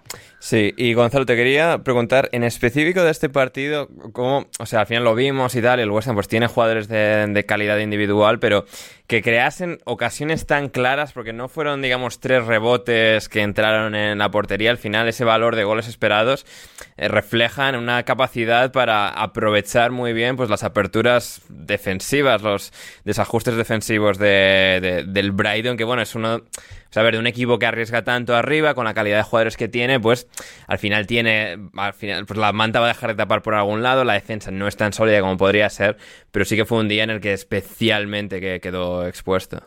Sí, es que totalmente. Y un poco lo veníamos advirtiendo con los partidos anteriores. Es que ya en la primera fecha, nuevamente es el Luton Town, pero llegó con cierta facilidad hasta, hasta línea de fondo, hasta el área de, de Jason Steele en ese partido. Eh, contra eh, los Wolves también le generan mucho peligro en transición defensiva. Eh, ahí es donde se nota cómo ha empeorado ese apartado de este, de este equipo, que sigue siendo un equipo que nos encanta ver, que del cual disfrutamos mucho, que tiene jugadores muy talentosos. Es porque Caicedo y McAllister no están, que no hay la misma solidez inmediata en el centro del campo. Y iba a ir a eso. no tenés a Alexis, que era uno de los jugadores que recuperaba mucho también tras pérdidas, y si la la línea de presión del, Brighton tras pérdida era superada, ahí tenías a un jugador que abarca muchísimo terreno y que era muy diferencial en todos los duelos como Moisés Caicedo. Eh, entonces ahí se ven las diferencias. Y sumale además que ahora en la posición está jugando con eh, Pascal Gross en la mitad de la cancha, que nos encanta, que incluso fue el mejor jugador del Brighton, más allá del golazo que marcó, porque es un jugador fantástico, es, impresionante, a mí me encanta verlo jugar todos los partidos que pueda porque es realmente un jugador con una pegada impresionante eh, y con una visión además para acompañar esa pegada, no es que se queda solo en su buena pierna derecha, pero también es un jugador lento, al que les cuesta mucho eh, no, es, que, es una locura lo lento que es respecto a todos sus compañeros que hicieron esto de alguna prueba que lo comentábamos en su momento, que es como la mitad de rápido que el siguiente menos rápido de todo el equipo. Sí, sí, sí, es que es impresionante. Y sumale a eso que en el lateral derecho está James Milner. Claro. Eh, y ahí es donde llega el primer gol del West Ham también, y luego Ben Rama, que se queda ahí, o sea, para el, el gol de Bowen, o sea, Ben Rama llega ahí, se queda cinco minutos parado, esperado a que vengan, y les acaba saliendo. es que de ahí llega el gol de Bowen, de ahí llega un montón de situaciones que le generan al Brighton desde ese costado. Entonces, insisto, venía muy bien el, Brighton, pero no era todo color de rosas. Esto es como un golpe de realidad para ellos en cuanto a explotar las limitaciones. Webster estuvo muy mal también. Entonces, creo que Brighton, aprovechando la salida de Caicedo y, y la cantidad de millones que ingresaron y van a ingresar por él, eh, salir un poco más al mercado. Un lateralcito, por lo menos, igual otro medio centro. Lateral, medio centro, bueno, Valeva es el que ya lo tiene cerrado, cuando parecía que se caía ese fichaje y que iban a ir, menos mal que no, que iban a ir por eh, San Conga. Al final, Valeva es el que va a llegar del Lille. No tengo visto absolutamente nada, nunca lo vi en mi vida, pero la va a romper porque, el técnico es Roberto de Selvi y es el Brighton. Y eso, un lateral derecho por lo menos y un central, porque Igor llega, pero no ha jugado todavía y no sé, va, jugó, jugó, perdón, entró la otra vez eh, contra el West Ham, pero no es un defensor, según nadie, por lo menos por todos los comentarios que se han leído, que vaya a solucionar cualquier tipo de problema que tenga este equipo. Entonces, quizás otro central, porque Van Heque también es terrible, eh, podría venirle bien a este equipo. Después, en, materia ofensiva, más allá de la lesión de Enciso, tienen con qué reemplazarlo. Eh, a mí lo que me Sí, está, está la Lana, Sao Pedro, Adingra, sí, Buenanote. Sao Pedro entró bien, Buenanote, eso, tenés como manera de reemplazarlo. A mí también me chocó un poco la presencia de Welbeck y Evan Ferguson en este partido en concreto, porque te enfrentabas ante una saga central de defensores muy fuertes que no son necesariamente rápidos y entonces fue como eh, ayudar o resolverle muchos problemas hmm. por la presencia de Evan Ferguson y Welbeck a Souma y Ogbona, que no sufrieron demasiado más allá de esos últimos minutos finales donde el Brighton pudo haber incluso encontrado eh, el segundo gol. Mm. Muy bien, y um, el Newcastle sigue ganando 1-0 a Liverpool, ¿verdad, Juan de? Eh, sí, solamente 1-0. Ojo, eh. Madre mía. Sí, no, llegaremos. Sí, antes no te preocupes, si, hacía otro Newcastle ibas a ser el, ibas, a ser el primero en enterarte gracias a mí, eso no, no te preocupes. Bien, bien, bien. ¿O no, Juan? Eh, pues sí, sí, no te preocupes que yo también te diría ese en Newcastle, pero están machacando literalmente a la espalda del Liverpool entre Anthony Gordon, está corriendo hasta Tonali, están machacando la espalda de los defensas y no sé, el partido sigue 1-0 porque Dios, porque Dios lo quiere. Porque Dios, y porque Dios te quiere a ti mucho, Juan, y como buen feligres que eres, ¿o no? Si Dios me quisiera, mm, bueno, bueno, sí, vamos a decir que Dios me quiere. Brentford 1, Crystal Palace 1. Patri, es la primera vez en la historia de la Premier League que em, dos equipos empatan cinco partidos seguidos. Los cinco partidos que jamás han jugado estos dos en la Premier han acabado en empate. Y este eh, no fue menos, obviamente, con el empate de Joachim Anderson en el minuto 76, que fue un poco una, una acción de, bueno, Anderson estaba como en campo contrario, buscando alguna opción de pase y acabó un poco, pues tirando hacia arriba y siendo el jugador que acabó rematando la, la, acción para marcar el empate a uno. Brighton, digo Brighton, Brentford, bien como siempre. Partido, bueno, quizás algo más de, ida y vuelta, en el que el Brentford no terminó de encontrar del todo esa siguiente marcha, como si lo hizo contra el Fulham la semana pasada. Quizás aquí sí que notaron algo más la, ausencia de, de, Ivan Tony, pero Kevin Shade también marcó un golazo. Partido igualado, que acaba empate a uno. No sé, ¿algún otro detalle del partido? No, más o menos lo que tú has dicho. Eh, esta vez el Brentford sí que ha notado que falta un delantero referencia porque no jugaron mal, pero falta como ese punto de finalización. Pero bueno, eh, quizás, bueno, con lo que queda todavía de, mercado, el Brentford que le encanta ir a eh, buscar jugadores a países nórdicos, nos sorprenda con, con algún delantero para, para suplir a, a Ivan Tony por lo que queda, bueno, lo que le queda de sanción. Mm, podría estar bien el Crystal Palace. Que... Esto es. Sí. Gonzalo. Andrés, estoy muy triste, o sea, no ha marcado ni, ni, ni Wisa ni, ni Es verdad, es verdad. Primera vez que juegan estos dos y no juega Tony y, y, no marcan. Sí, sí, sí. Así que. No, estoy muy, muy triste. Y mira, y también estoy triste porque este partido me hizo acordar una combinada que, que jugamos con, con, un amigo. Sí. Eh, no, no, que motivos para odiar al Arsenal, perdón, Patri, eh. eh mi amigo me dijo, asesorame y decime, a ver, que así hacemos una combinada el, viernes a la noche por los partidos del sábado. Le dije, gana Tottenham, gana el United, gana el Arsenal, empatan Brentford y... Mm, Casi. Brentford y, y, Crystal Palace, que daban como 5.75 el empate. Gana el West Ham, le dije. Gana el West Ham, que el West Ham daba como casi 6 pesos por, por peso apostado, o sea, una locura y se dio todo menos el Arsenal, la puta que parió, pero bueno. No metas al Arsenal en combinadas, nunca. No, es verdad, sí. Pueden con responsabilidad. Si hay por ahí una casa de apuestas que nos quiera eh, patrocinar, nosotros somos todos oídos. Eh, no, no hacemos asco nada. Em, y en todo caso, em, sí, Juan. ¿Esos pesos son antes o después de que cuando gobierne Javier Milei o dolarice la economía y pase cosas? Espero que sean antes, antes claramente, porque cuando pase eso, mmm, quizás nos, nos, llamemos Uruguay como país enteramente.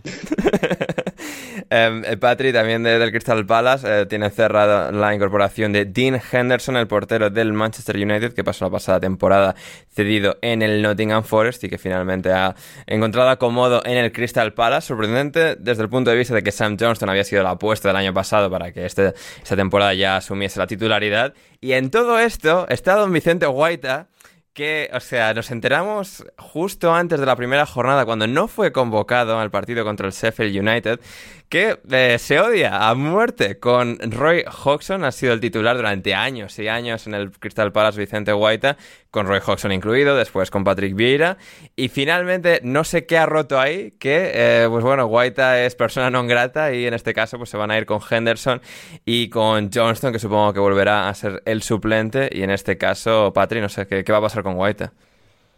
Pues sonaba para el Valencia, para volver a Valencia, sí se iba a Billy, pero obviamente eso no parece que, vaya a, pasar. Y leí algún rumor esta semana, pero no, no la verdad que no, no me acuerdo exactamente. Pero está claro que obviamente no, el Crystal Palace no se puede quedar.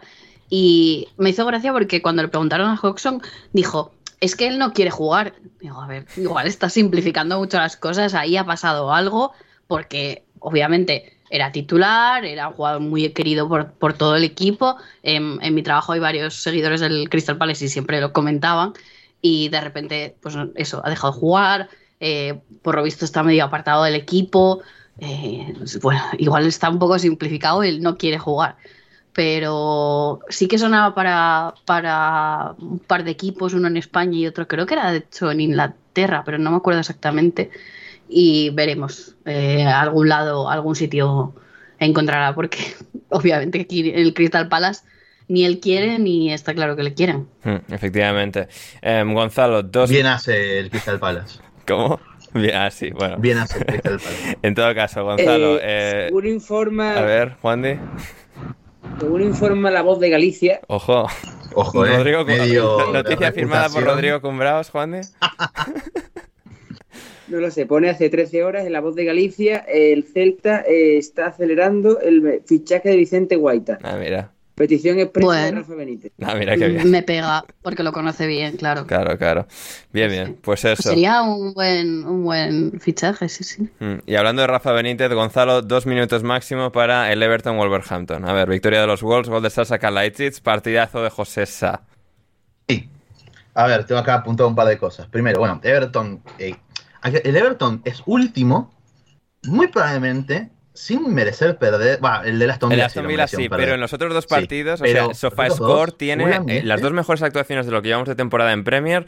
Son según SofaScore, según el rating de SofaScore, que es lo que es, pero bueno, como eh, dato anecdótico, eh, Berleno con el Fulham en la jornada 1 y José Sa en la jornada 3 con el Wolverhampton, ambos partidos de Wilson Park. Con los arqueros es un poquito más fiable SofaScore, porque es algo mucho más eh, objetivo. Sí, paradas y tal. que los goles esperados tampoco son una, locura, pero buenas paradas de ambos, sí.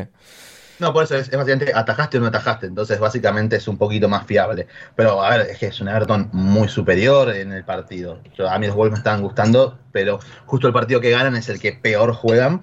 Eh, un Everton que aprovechó mucho esa última línea de los Wolves, nuevamente anticompetitiva, sobre todo porque los Wolves tienen un gran problema en esa distancia entre centrales y eh, Lemina y Joao Gómez, centrales muy pesados, muy lentos, que sufren ante cualquier jugador que pueda recibir entre líneas y acelerar jugadas, como lo puede ser Dan Schumann en este partido, como el propio Ducuré y que después por fuera tenés laterales también que son un poquito difíciles de digerir, así todo, por ejemplo, Dobin jugó titular en Everton, este muchachito que hizo parecer a, mm, a Semedo como la reencarnación de Cafú a ese nivel, eh, no exagero nada, eh, pero sobre todo en la banda derecha generó mucha superioridad del Everton con Patterson desdoblando la zona, permitiendo a Garner recibir un poco por dentro. Un Garner que me gusta, realmente Borja lo tendrá mucho más visto de su año en el, en el Forest, que jugó muy bien, pero me, gusta realmente, tiene muy buen pie, generó muchas ocasiones a favor de un equipo que no pudo batir a José Sá, mm. eh, que estuvo impresionante, recordando ya el año pasado en un poco a la su versión del anteaño pasado, eh, un arquero que al final te va a destacar por eso, por atajar mucho, eh, quizás no con la mayor capacidad para contener remates, pero sí para parar, sin duda alguna. Después, en el segundo tiempo, Gary O'Neill intentó un poco cambiar las cosas, poniendo a, a como extremo directamente. Esto creo que empeoró el equipo porque sacó a, a Hichan, que era el único que acompañaba a Joao Gómez eh, en cuanto a darle pausa al equipo. Y después no mucho más. El pobre partido de Fabio Silva y de Cuña en punta esta vez, eh, carentes de movilidad, incapaces de aprovechar todo lo que eran los costados de, de de un Everton que también es bastante largo. Tengo acá una listita que no, no, voy a detallarlo, obviamente. Puse hablar de dos puntos y voy a, voy a nombrarlos y puse y poner que puse entre paréntesis. Ashley Young, muy mal, obviamente, ¿no? Porque es que ya contra Aston Villa fue atroz en este. No pasó peores porque estuvo Brainweight, que estuvo muy bien realmente, que eh, defensor que estuvo la Michael temporada King pasada suplente, en el Everton celebra. Sí, sí, así es. Onana, mal. Onana, o sea, cada vez entiendo menos cómo justificar la inversión del Everton en un jugador así. Bright White, Bright White, no sé si lo estoy diciendo, Brian me, me White, confundo con el danés. metido, Brian.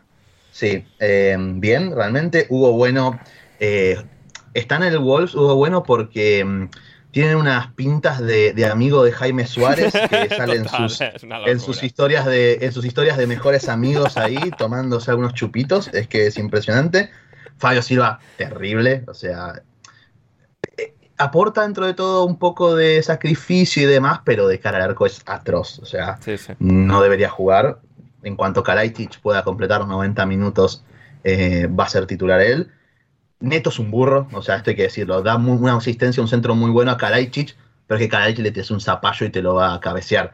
Pero es, es muy burro Neto. O sea, eh, lo poco que pudo generar ante una debilidad como Ashley Young, está bien que está jugando a pie natural todo, pero es que su toma de decisiones y la manera en la que decide cuándo soltar la pelota a mí no me gusta nada realmente.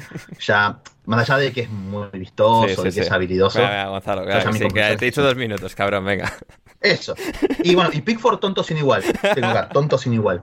¿Por qué? Porque ataja una y, y- y pone como cara de. Y sí, como, y sí, ¿cómo no la voy a atajar? Y después te cabecean en el área chica en el minuto 88. Sos un tonto, Pickford, pero bueno.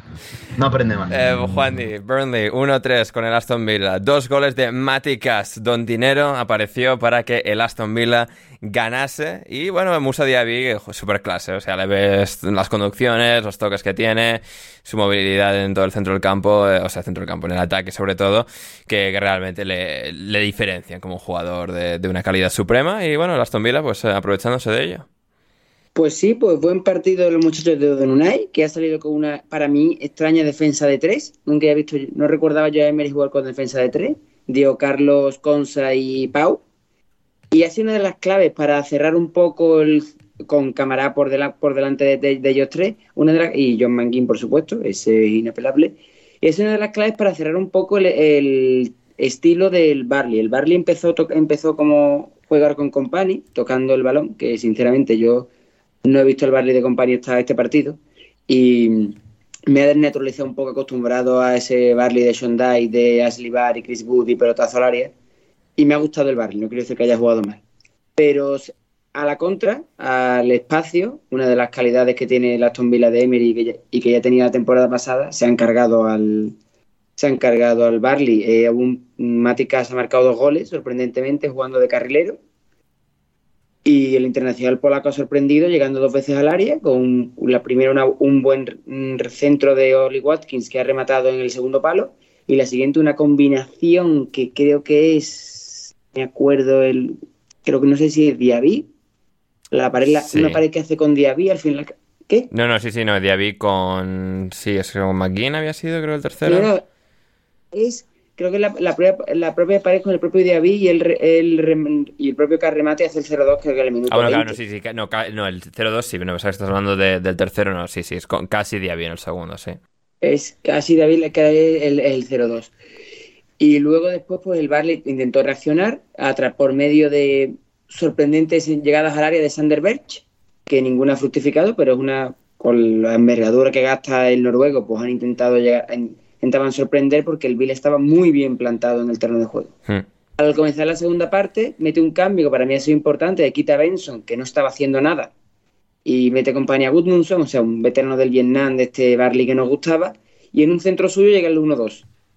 Se viene arriba la grada, parece que vamos a empatar, vamos a por ello. El Vila, el momento en el que lo pasa mal, no de ocasiones, no de que tenga que hacer parada el, el señor Olsen, que era el portero hoy, no, no estaba Emi, estaba el noruego. ¿Noruego? No, sueco, perdón.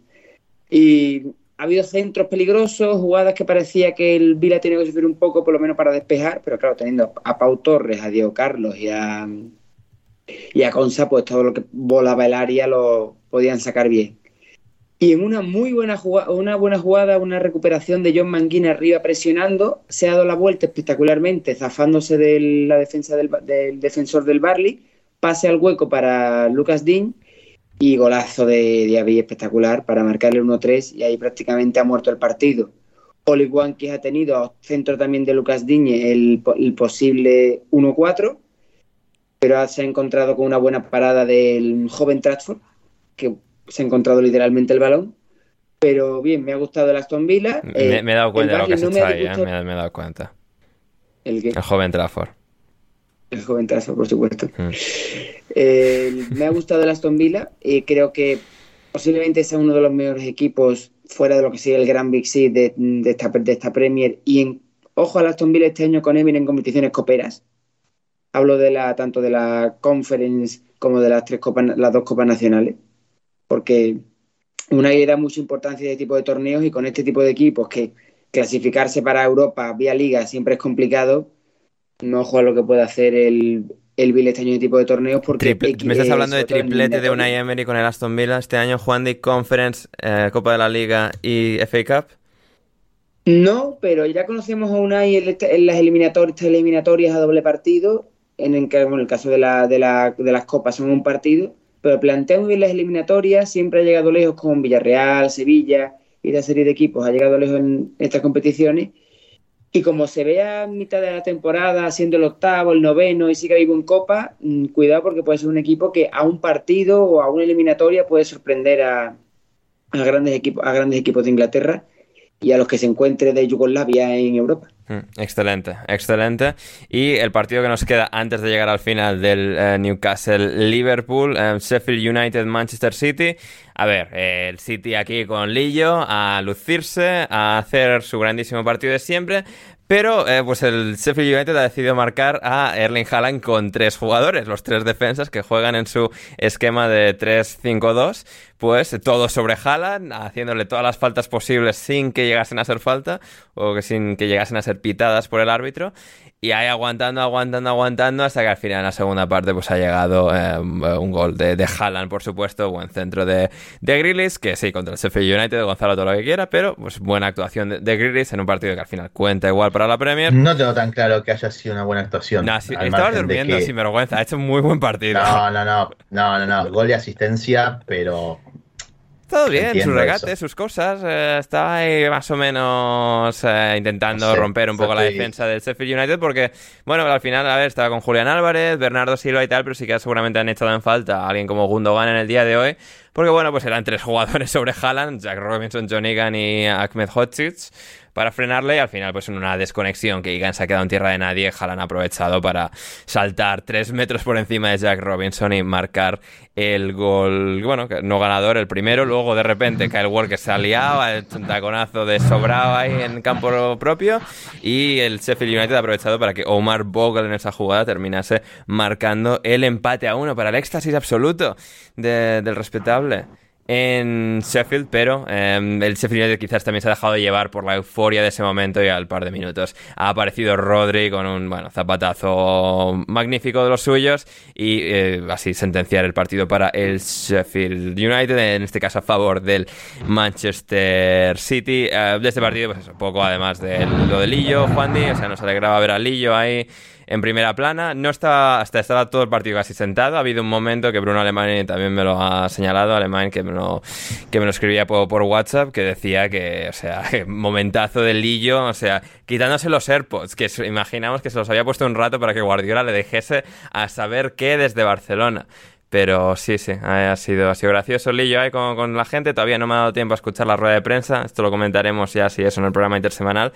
Y poco más, poco más de, del City de Juan. Y nos alegramos de ver a Lillo ahí en, eh, liderando a este City. Hombre, yo a Lillo es un tipo que me, que me cae muy bien. Que ha estado en el Sevilla y todo, ¿eh? Que no iba a decir eso, iba a decir que es un tío que me queda muy bien, sobre todo de su, de su etapa, me gustó mucho su etapa de entrenador de la Real y de la Almería. Cierto. Porque esas ruedas de prensa eran maravillosas. Sí.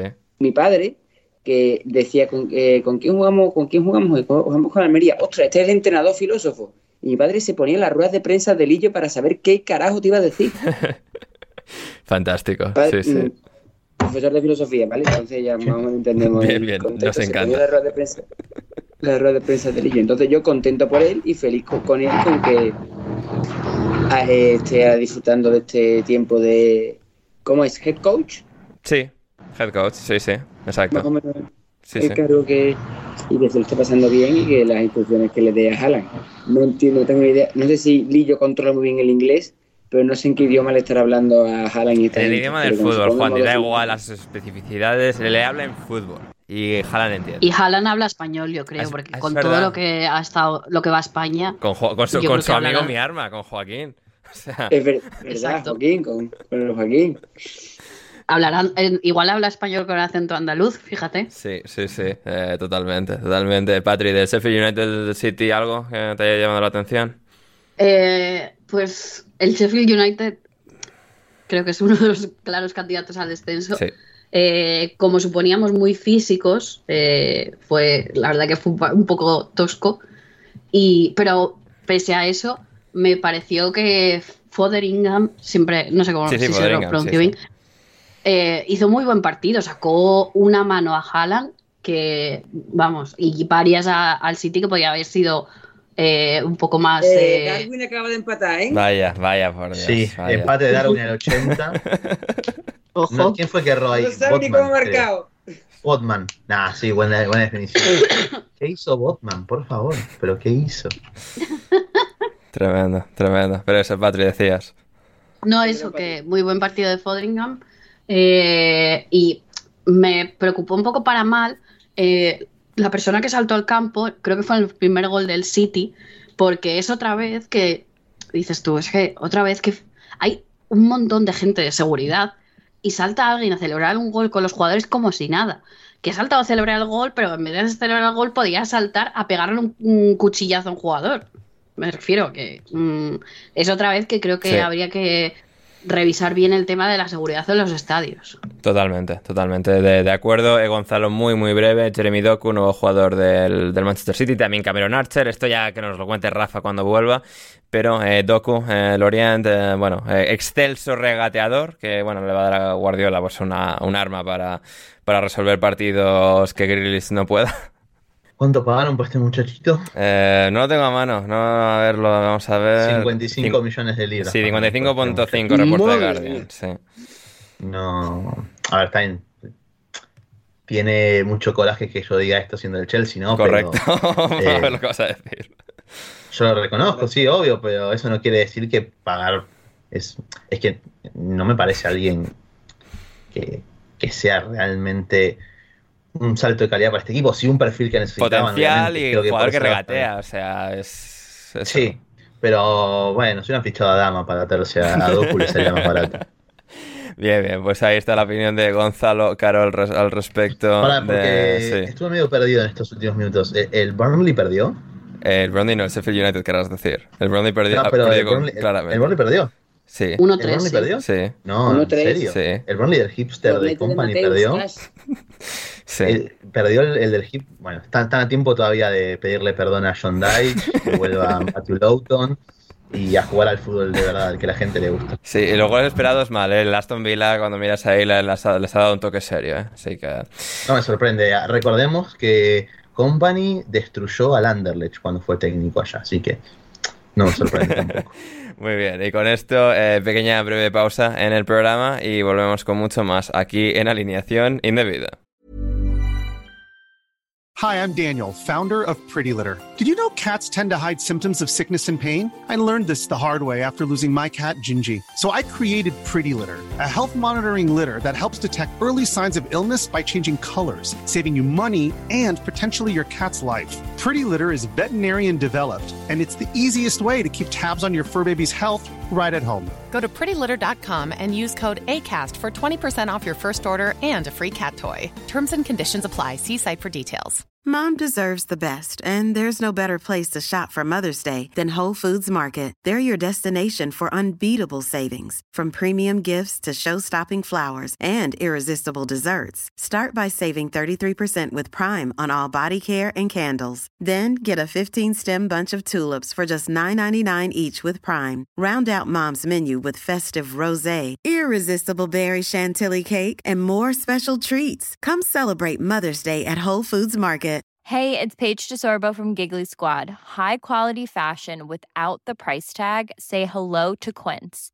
I'm snagging high-end essentials like cozy cashmere sweaters, sleek leather jackets, fine jewelry, and so much more. With Quince being 50 to 80% less than similar brands. And they partner with factories that prioritize safe, ethical, and responsible manufacturing. I love that. Luxury quality within reach. Go to quince.com slash style to get free shipping and 365 day returns on your next order. Quince.com slash style.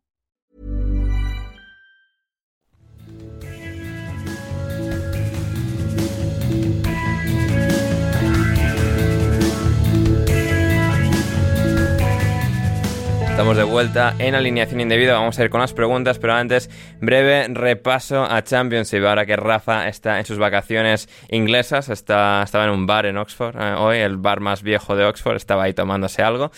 Y bueno, pues hay que hablar de cómo está Championship con el Leicester liderando. Yo ya avisé, y es en este caso el Leicester es el único equipo, eh, el único equipo, perdón, el único equipo con pleno de victorias. 4 de 4, 12 de 12 es líder de Championship. No me quisieron escuchar yo tenía razón. Luego el Leicester acabará cayendo y no, no la tendré, pero por ahora la tengo. Em, líder de Championship en este caso, en este fin de semana, le ganaron 1-2 al Rotherham típico bautizo que tienes que tener en Championship, pues vas allá a Rotherham y lo pasas. Y en este caso ganó el Leicester de Enzo Maresca por 1-2 el Norwich, que nadie pensaba que iba a empezar bien en este caso, ninguno de nosotros incluidos.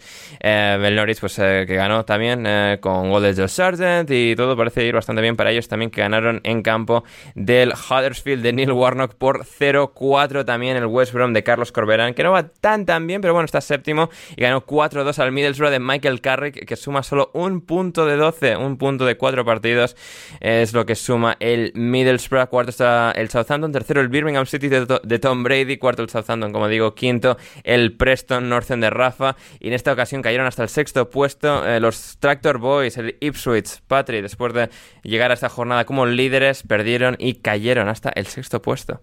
Sí, 3-4 contra el Leeds, un partido eh, loquísimo, porque en, los, en 15 minutos hubo tres goles, eh, un partido de idas, idas y venidas. Yo reconozco que no confiaba mucho en el Ipswich después de haber visto varios partidos de pretemporada.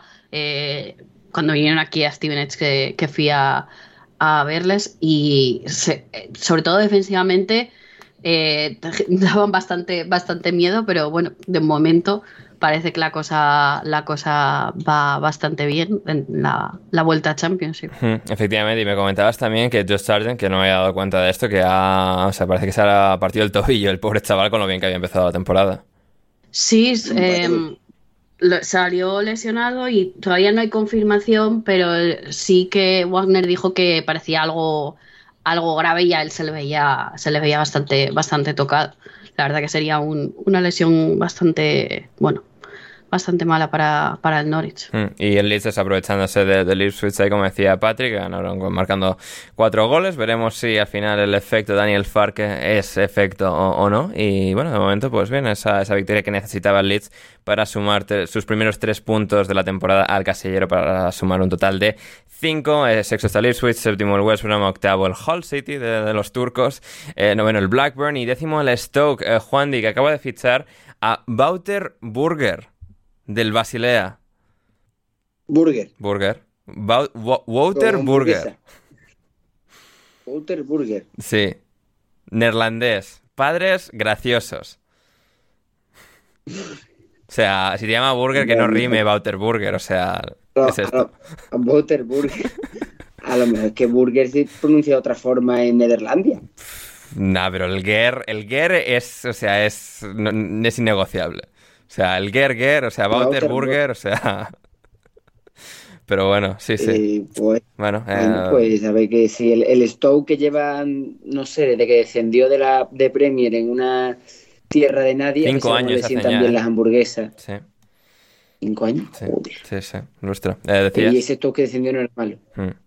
A ver si el Stoke hace una temporada, yo que sé, se mete, puede dar la sorpresa en un playoff. Después de lo del año pasado de Luton y el Coventry, en, la, en Championship, la Liga de las Oportunidades. Mm, Hombre, están poniendo toda la carne en el asador. Correcto. Están poniendo toda la carne en el asador. Están. Creo que esta noche voy a hacer una hamburguesa. este comentario. Precioso, Juan. Me parece una excelente decisión por tu parte, al igual que la del Stoke. Que bueno, en un verano en el que también se ha movido de equipo Kevin Lasaña, ¿eh? que se ha ido a Turquía. Así que uh, una pena que no Oh, haya ido qué también al. Stoke. ¿eh? Eh, Burger Lasaña en el Stoke hubiese estado muy bien. Y Nicolás Frutos podría haber aparecido para entrenarles también, ya que estábamos para compensar y la carne y la, la fibra y tal. Bueno, esto se está yendo ya de madre. Eh, de Sí, sí, sí. Sería el paraíso de la carne picada. Por esto, el otro día vi una peli sobre la operación Minsmith. Si no sabéis lo que es, buscarlo. ¿Cómo es la operación? Eh, Minsmith, Mincemeat. Carne picada. Ah, mincemeat, mincemeat, sí, sí, sí, sí, sí, bien, bien. Eh, no, claro, es que, en, es que en Estados Unidos no se suele decir tanto mincemeat, que suele, es como se suele describir, creo que más en Reino Unido era por eso, no era por tu pronunciación, Juan, y no era por tocar los huevos.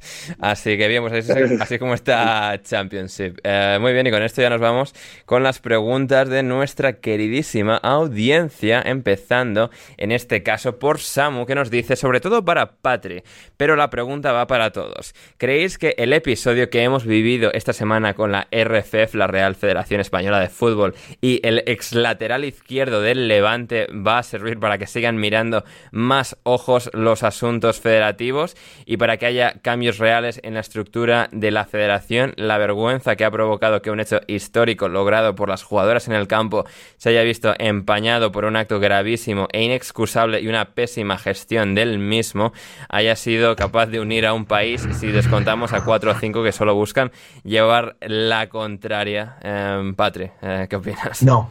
Gonzalo, luego cállate. Eh, me gustaría pensar que sí, pero creo que no. Sí. Que obviamente Rubiales eh, lo van a echar de cualquier forma posible, pero como dice Samu, lo que habría que hacer sería una limpia muy grande en todos los estamentos dentro de, de la federación y no va a pasar. Eh, van a hacer lo mínimo para, obviamente, eh, quitar este tema adelante y ya está. No van a, no van a levantar el, cajón, no van a abrir el cajón de mierda, por decirlo de alguna manera.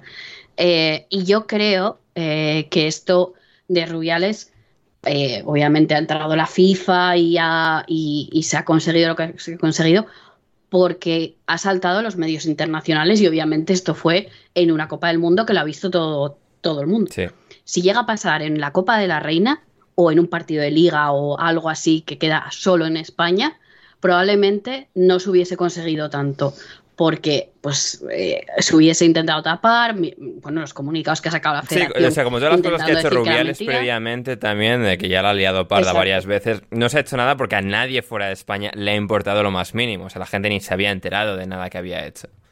Claro, y con todo el revuelo, las jugadoras de otras selecciones apoyándolo, saliendo en, en los medios, es que la BBC era constante, constantemente dando actualizaciones, se ha dado altavoz de decir, es que esto está pasando, no es de ahora, las jugadoras llevan denunciándolo durante meses y se ha conseguido el primer pasito.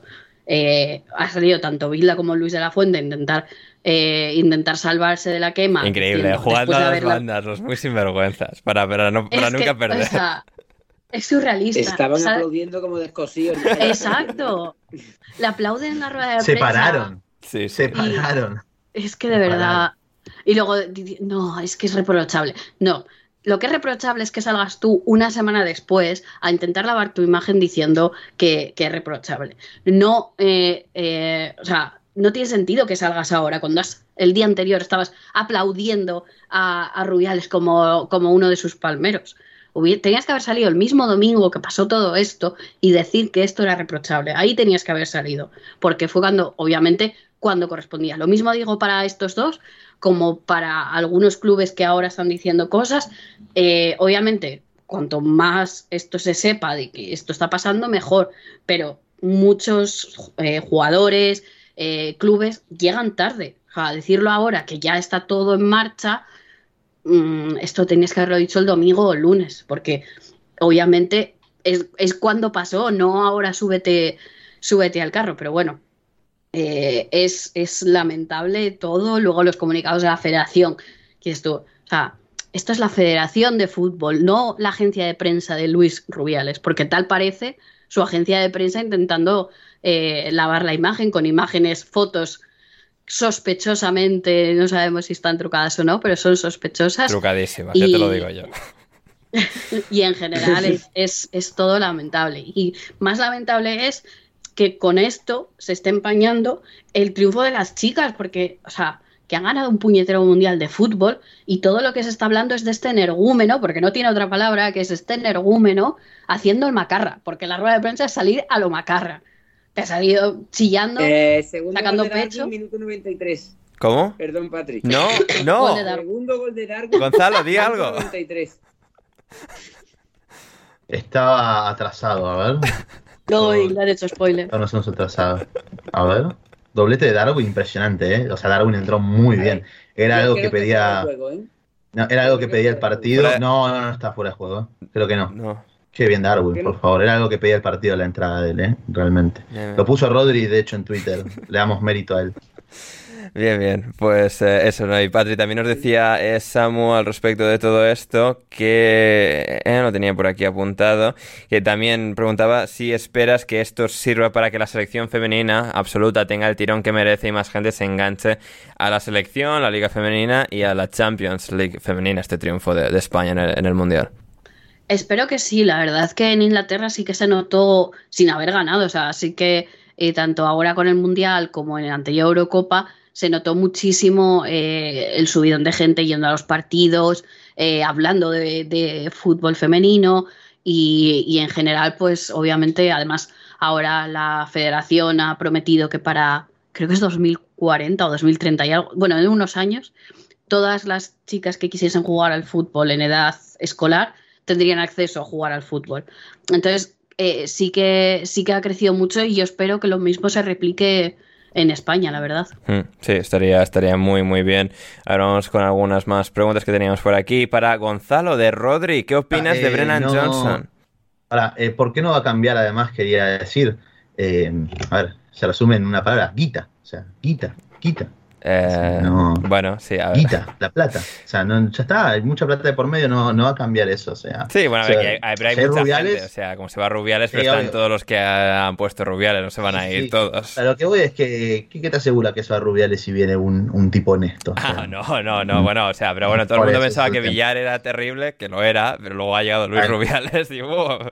Claro. O sea, Sí, sí, sí. Sí. Sí, sí. Es, que es, es tal, es que es exactamente eso. Eh, bueno, la pregunta, ¿qué opino de Brennan Johnson? Y ya un poco lo que vengo comentando en los últimos programas. Eh, imagino que lo consulta por el supuesto interés de- del Chelsea en el futbolista del Forest. A mí no es alguien que ni me solucione nada en este Chelsea, ni alguien que me guste. Eh, ¿Es buen jugador? Sí. Eh, es alguien rápido, es alguien que, que puede marcar diferencias a campo abierto. Después, en la mayoría de contextos en los que enfrente el, el Chelsea, no es alguien que me va a hacer importante ni diferencial. Eh, es alguien que además desconecta mucho, que su definición de cara al arco no me parece en lo absoluto eh, algo eficiente. Entonces, no es alguien que me guste en general. Para el Forest está bien, eh, sin desmerecer al Forest. De hecho, me parece que de, los, de las opciones ofensivas eh, es la peor. E incluso el Anga, cuando entró el partido anterior, lo hizo mucho mejor que él. Eh, entonces, a mí eso me deja muchas dudas realmente. Bien, bien, a ver qué más tenemos por aquí. Para Juan y también de Rodri, eh, que te pregunte qué opina de esta foto. la pondré en la descripción, el tuit de Rodri. Pero bueno, es que ni siquiera, o sea, a ver, esto se resume porque es una, es una foto de, de Rakitic. Eh, sonriendo y dice la imagen, hay nueva promoción en la liga. Si te, si te enfrentas al Sevilla te llevas tres puntos totalmente gratis, sin contrato de permanencia. Esto lo he añadido yo. ¿Qué decir? No, es que es verdad. Por cierto, final en Newcastle. Que se jodan los árabes. increíble, ¿eh? con uno menos, ¿eh? la grandeza del Liverpool, qué asco. La grandeza no se compra con petróleo. La grandeza se gana por la historia. Claro, la, historia la hicieron en base a, pico y pala, ¿no? Juan La, historia, Juan Di, que no tiene nada que ver con, la, población, con la cantidad de población de una ciudad, ¿no? O sea, Bury y Liverpool jugaban en igualdad de condiciones a lo largo de los últimos 50 años. además, ahora, ahora pagan. Eh, pagan con abrazos y pagan, con abrazos y sonrisas de, club. ¿Te das cuenta? E, esto es lo que me molesta. Juan podría haber festejado y listo, pero tenía que hacer mención a algo que no. Claro, pero me gusta, me gusta que haga, de, fanático, de fanático absoluto sí, no, está bien, está bien, Liverpool. El problema es lo, el problema es lo que los que lo dicen de verdad. Ay, no, no mencionamos la, viendo ahora la repetición, no mencionamos la tajada de, de Allison. ahora, cerraremos el programa con el análisis, vamos con un par de preguntas más. Eh, bueno, eso de Rakitic, o sea, cierto lo del Sevilla, ¿no? Eh, que sí, que, que, broma, que hija, que la mierda, que yo, me, que, yo me río. Que al final me enfado mucho durante los del partido, me sube la tensión y después me baja y me río. Bien, bien. Al final. porque mejor reírte que llorar. Exactamente, Juan. Y buena filosofía. Ya queréis echar a Mendilibar, ¿eh, cerdos? Joder, ¿eh? Es que... Eh, yo no, no, no, no, al revés, yo quiero echar, mira, al Sevilla lo han fastidiado este año tres calvos, perdón, cuatro calvos. Hostia, ¿eh? El calvo del presidente, ¿vale? El calvo del presidente, que es el peor, es la rata más asquerosa que hay. Después el calvo que está en Birmingham, que como vuela por Sevilla lo van a matar. El calvo que está fuera de la directiva del Sevilla y quiere volver al Sevilla, que es un hijo de puto y un boca chancla, y también quiere volver y está dando por culo, dando por culo de dentro y desde fuera. Y Luis Rubiales, ya está. Hmm. Eh, claramente, porque ayer hubo un atraco a mano armada al Sevilla, lo que pasa porque Gil Manzano, el árbitro del partido, estaba aplaudiendo como un descosillo al lado de Bildi de la Fuente todo lo que decía el señor presidente. No hay más preguntas, señoría. Ya está. Seguimos. Maravilloso. Eh, sí que hay alguna más eh, pregunta por parte de nosotros, que es en este caso de Héctor para Juan de ¿eres consciente del jugador que es Pablidis? No, pero él me lo va a decir. Bien, pues que Héctor Es el delantero de la Z que, está, que dicen que está sonando para fichar por el Sevilla, pero no tengo ni puta idea de quién es, sinceramente. Eh, También está sonando para fichar por el Sevilla el inglés. Madre mía. Ojo, eh. Ojito, ojito. Em, para, para, para, para Patri, ¿le faltan cosas a este Arsenal al igual que la temporada pasada? Pregunta Héctor y también preguntaba Esteban al respecto del Arsenal para ti si le falta algún refuerzo más en lo que queda de mercado al Arsenal. Hombre, un delantero, la verdad es que no sobraba. Pero quizás algo de fondo de armario también en defensa. Sobre todo, pues sobre todo porque se te, ha desvanecido tu fichaje, que era Timber. Sí, hmm. yo creo, no sé, es que no sé, no creo que venga nadie eh, por lo poco que estamos viendo cosas. escucha por ahí, eh, rumoreado. Ay madre. Mm, pero sí, creo que, que es que eh, a mí en Ketia no me gusta nada, llevo mucho tiempo diciéndolo, entonces creo que alguien que sustituya a Ketia eh, sería lo, ideal. Muy bien, Patri, muy bien, Patri. Excelente, muy bien. Bien, bien, bien. Apoyamos por completo. Pero no, no sé, creo que no va a venir. de la Z. habría que ver, habría, que ver, Pablidis, uh, qué tal, si fuiste por el Arsenal. A ver, ¿qué más, qué más tenemos? Eh, em, para, para, para, para Juan de ya se acabó el veranito de Mendy Liver. Bueno, no, dices que son los calvos, ¿no? Así que... No, son los calvos, nunca se acaba. Mendy es eterno. Fíjate que no se, no se le culpa nada al entrenador. Bien. Llevo bueno, muchos años viendo al Sevilla y siempre la culpa la primera han sido el entrenador. Bien. No se le culpa nada al entrenador. Hmm. Absolutamente nada. Todo, todo el mundo sabe dónde están los culpables. Sí de la situación. Ya ves. Espectacular. Por ahí pregunta Esteban, eh, ¿viste el vuelco de Ryan Priest en la NASCAR? Sí, de hecho me puse a ver la NASCAR en directo porque había leí por Twitter de repente que estaba muy emocionante y eso, es como el final de temporada regular de la NASCAR, porque la NASCAR lo han hecho para que, en vez de como la Fórmula 1 funcione como unos playoffs de deportes americanos y era como la, el último partido, la última carrera de temporada regular y estuvo, o sea, sí, sí, fue eh, increíble. la hostia, eh, la hostiaza que se pegó eh, Ryan Priest en la NASCAR, pero, o sea, salió ileso, así que nos alegramos. Em, a ver qué más, qué más tenemos para Juan Di, para que eduques a los impuros como Javier Ferrus, porque hay que subirnos al coche de Tibril Show. Eh, porque después del partido de ayer posiblemente es lo mejor que, tú, que tiene el Sevilla en el centro del campo. No está Fernando, Jibril Show es un gran futbolista y que el querido Javier Ferrú ya está jugando, Javi. Y va a jugar hoy, va a jugar la próxima allí y va a jugar la próxima jornada. Así que ya deja de quejarte, mm, riojano. Exacto, exactamente. Em, para, para, para, para. teníamos aquí a. ¿verdad? Lo tenía por aquí. De Rodri, de Rodri para Patri. Em, que, cuéntame qué le pasa a Kai Havertz no le pasa nada. Vamos a darle unos cuantos partidos más. Así me gusta. Bien, el Rodri buscando ahí hacer cizaña a Gonzalo y ahí. Sí, sí. Eh, sí, sí. Y, Patri bien. Está muy bien. Está muy bien. Está aprendiendo de Gonzalo. ¿eh? Sí, sí. Es, tremendo. ¿Rodri? Sí. Y mira, si logramos que, que deje de ser un, un puto NPC, Estaremos muy contentos. Te quiero, Rodri. ¿Me traduces, por favor? Non-playable character. Um, carácter no jugable en un videojuego. Lo, A ver, un NPC, para que te hagas una idea, un NPC, a ver, el mejor ejemplo es eh, un NPC del Pokémon, es alguien que está parado ahí sin hacer nada y te dice el mismo, en la misma línea cada vez que te acercas a hablarle. Pero... Rodri, te queremos. Rodri, hermano. Em, a ver, para eh, Patri, eh, opiniones del partidazo de Fabio Vieira. Eh, el problema que tiene es que es muy irregular. Te hace un partidazo. Ya, es, como joven y cuatro... Ya no es joven, es que como tampoco, bueno, no tiene minutos tampoco tan regularmente, es un poco a cuenta gotas, pues quizás tampoco le hemos visto lo suficiente como para para juzgar, pero sí que es verdad que los minutos de la, temporada pasada que se le daban hacía un muy buen partido y luego de repente desaparecía de la alineación, eh, jugaba tres o cuatro partidos que ni pena ni gloria, entonces mm. tiene cositas y, deja siempre detalles, pero habría que verlo, verle más regularmente. Mm, total, totalmente. Para, em, para, para, para Juan y Daniel Aguilar, top 3 de jugadores del Betis que en algún momento de la historia hubieses fichado para tu Sevilla.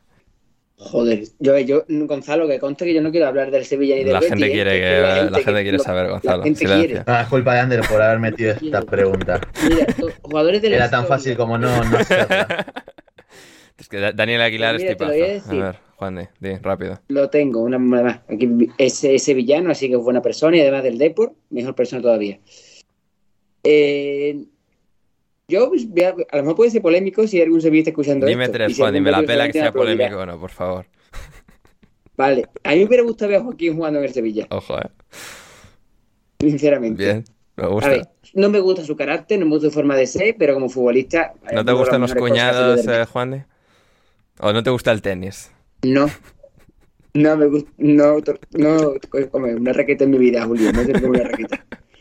Ay, bien, bien. Eh, no, eh, un jugador que me encantaría que hubiera estado en el Sevilla y que se estuvo rondando durante un tiempo es Achille Maná, no sé si acordáis de él. Que Maná, sí, sí. Sí, sí, alguna época en la que el Betis eran todos absolutos tuercebotas y, y Emana. ¿Cómo? ¿Cómo? ¿Qué? ¿Qué? dijo Juan? Aquí le Maná. Repetí lo que dijiste. ¿De Maná? ¿Ese qué dijiste? Centrocampista camerunés. ah, otra. Eh, correcto, o sea, tez negra. Em, eh, el bueno de, de Aquile Mana, camerunés, sí, sí, era, era el único buen jugador de un Betis que en aquella época eran como todos unos absolutos tuercebotas. Eh, mi tercero, Juan Di, rápido, que ya esto tenemos que ir apurándolo.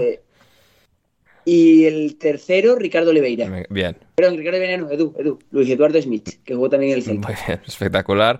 Para eh, Patri, ¿fue la temporada pasada un tren para ganar la Premier que el Arsenal dejó escapar y que no volverá? A ver, como que no volverá tampoco igual. Bueno, no volverá mucho tiempo, yo creo que... Dani, pero... Bueno, yo creo que sí, pero sí que fue un tren que, sobre todo al final, dejó escapar el Arsenal porque perdieron partidos que no deberían haber perdido. Pero también, obviamente, en condiciones normales, eh, no tienes un, equipo como Manchester City al nivel que está. Entonces, bueno, mm. igual se alinean los astros otra vez. Mm, a ver. No creo que sea hasta la temporada. Eh, posiblemente no. Para todos nos pregunta Dani que mejor segunda equipación de esta temporada. Creo que ninguno de nosotros cuatro, más allá de Gonzalo, que es un poco friki de estas cosas, eh, las habremos mirado. Dani, esto lo contestamos en el siguiente programa. Le preparo al panel y, hacemos un análisis más pormenorizado. Y la última es para Gonzalo. ¿Cuál es tu primer recuerdo odiando a un portero? Odiando a un portero. No sé realmente. A ver, eh, o sea, de mi equipo, digamos. Supongo que sí, ¿no? Lo primero que estarías viendo sería River. Estoy. Sí, estoy tratando de, remontarme a algo así. El tema es que ahora mismo algún arquero malo que haya tenido. Bueno, el Indio Vega. O sea, el Indio Vega, arquero de, River en épocas oscuras. eh, malísimo, terrible. O sea, algo muy gracioso con el Indio Vega es que eh, algunos quizás conocerán a Ángel Capa, entrenador argentino muy mm, eh, mediático, bastante polémico en sus declaraciones casi siempre. Mm. Era técnico de un muy buen huracán, un huracán eh, que tenía a Javier Pastore, por ejemplo, entre otros jugadores que prometieron mucho. Y mm, cuando dirigió Huracán, Huracán le ganó como 4 a 0 en un partido a un River terrible que salió último en ese torneo y atajaba el Indio Vega. Y hay una jugada en la que creo que es Pastore que remata de media distancia y, el Indio Vega saca una bocha impresionante y se da vuelta Ángel Capa y justo tenía una cámara ahí, estas típicas cámaras ah, que graban eh, para hacer después eh, informes así, y dice, mira la que saca el sin manos este, empezó a decir. Lo gracioso de eso es que seis meses después Ángel Capa estuvo, estaba dirigiendo River con el muchacho este del Indio Vega en el arco. y le dijo que era un sin mano. Eh, impresionantes. Hmm.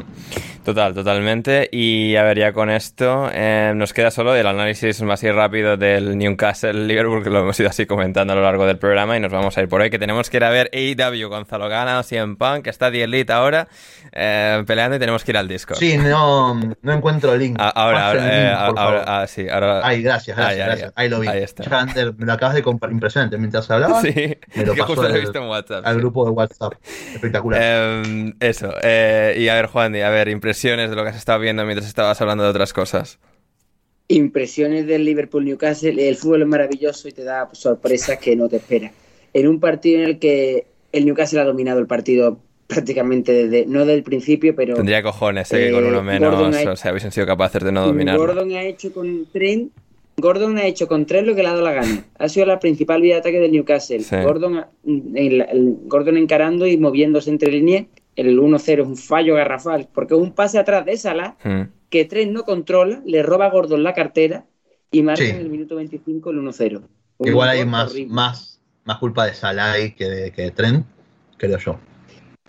Mm, ahí Trent debería poder haber, mandado el balón al, al Time and Wear, de un pelotazo, que es otra opción que puede haber hecho. Hmm. Eh, después llegó la expulsión de Bandai, para mí un poco rigurosa, porque tampoco es que, que, un poco como la de Joe, como la que ha dicho Borja de Joe Warro ayer, tampoco es que Isaac fuera a marcar, se fuera solo delante del portero. Y a partir de ahí, Newcastle ha seguido dominando. Allison, antes del descanso, ha sacado unas pedazos de manos espectaculares. Y la delantera de Newcastle, Lisa, Tonal y toda esta gente han fallado algunas ocasiones. Y el Liverpool, el plan era aguantar. Yo creo que los cambios de club han sido: entró Joe Gómez, por Luis Díaz y aguantar, ver hasta dónde, hasta dónde podíamos llegar. Sufrir, sufrir, sufrir. En el minuto 78 ha metido a Darwin, a, Darwin y a, al entrático Jota, a Riviere, pero entró Darwin. Y a partir de ahí el plan fue a ver lo que nos sale. Y en el 81 el 1-0, el 1-1 y en el 93 el 1-2. Dos muy parecidas, dos contras, dos robos rápidos del Liverpool y poco más. Con fallos graves para mí de, de Botman en los dos goles. Sí.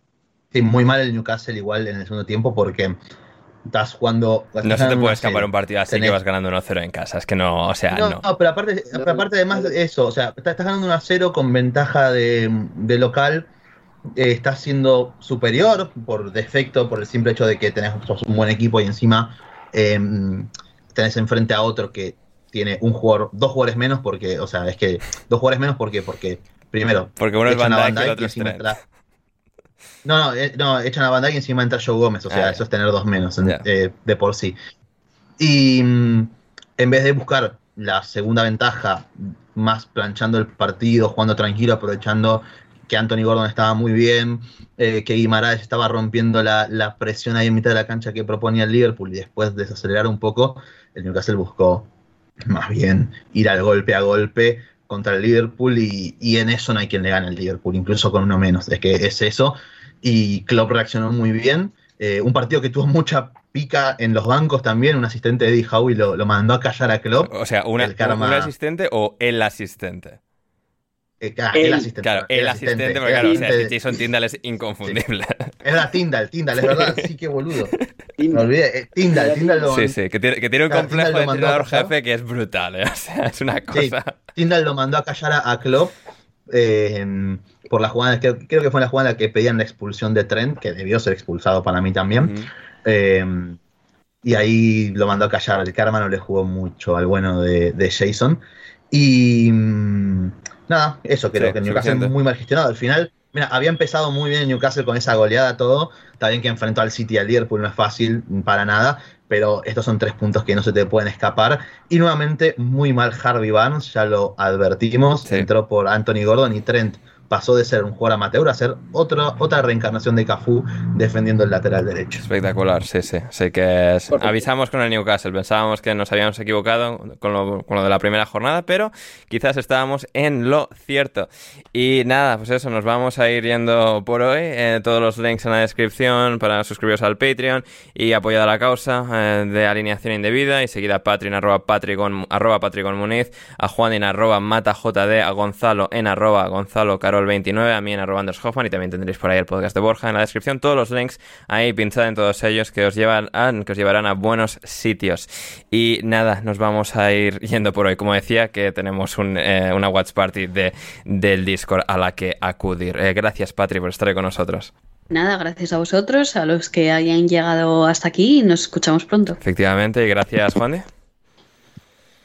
Pues gracias a ti, Ander, como siempre, a mis queridos panelistas y a todos los que han llegado hasta aquí, que nos lo hagan saber con la palabra mágica de hoy, que es wrestling. Wrestling, me encanta, me encanta. Bien, Juan de ahí. Y gracias, Gonzalo.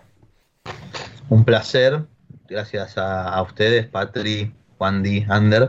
Eh, como siempre, se la pasan muy bien, así que esperemos estar lo más pronto posible otra vez en cuanto mi calendario deportivo me lo permita. Efectivamente, Gonzalo, hay que dejar el balón mano, ¿eh? que te está, está, afectando tu vida más que la droga. O sea, esto es como, o sea, el adicto que no, que no tengo un problema y tal. No, esto está jodiendo, Gonzalo, pero bueno, en todo caso. Bueno, son, son, son 14 años haciendo esto, o sea, más de la mitad de mi vida, literalmente. Ya, pues hay que dejarlo en algún momento, Gonzalo. En todo caso, nos vamos por hoy. Seguidlos a todos en redes sociales. Espero que hayáis disfrutado del programa. Suscribíos, sea gratis, sea de pago, que os lo agradeceremos una absoluta barbaridad. Y nos reencontramos esta semana, seguro, el viernes por la mañana, no jueves por la mañana. Puede que haya un programa entre medias, pero lo que seguro habrá el programa intersemanal el viernes por la mañana para reaccionar al sorteo de la Champions League, que será el jueves por la tarde. Así que viernes por la mañana en todos vuestros feeds estará disponible la versión premium, la versión, eh, digamos, eh, recortada en abierto, premium en Patreon, del análisis de eh, la fase de grupos que será sorteada de la Champions League. Así que nada, yo soy André Turralde, espero que lo hayáis pasado bien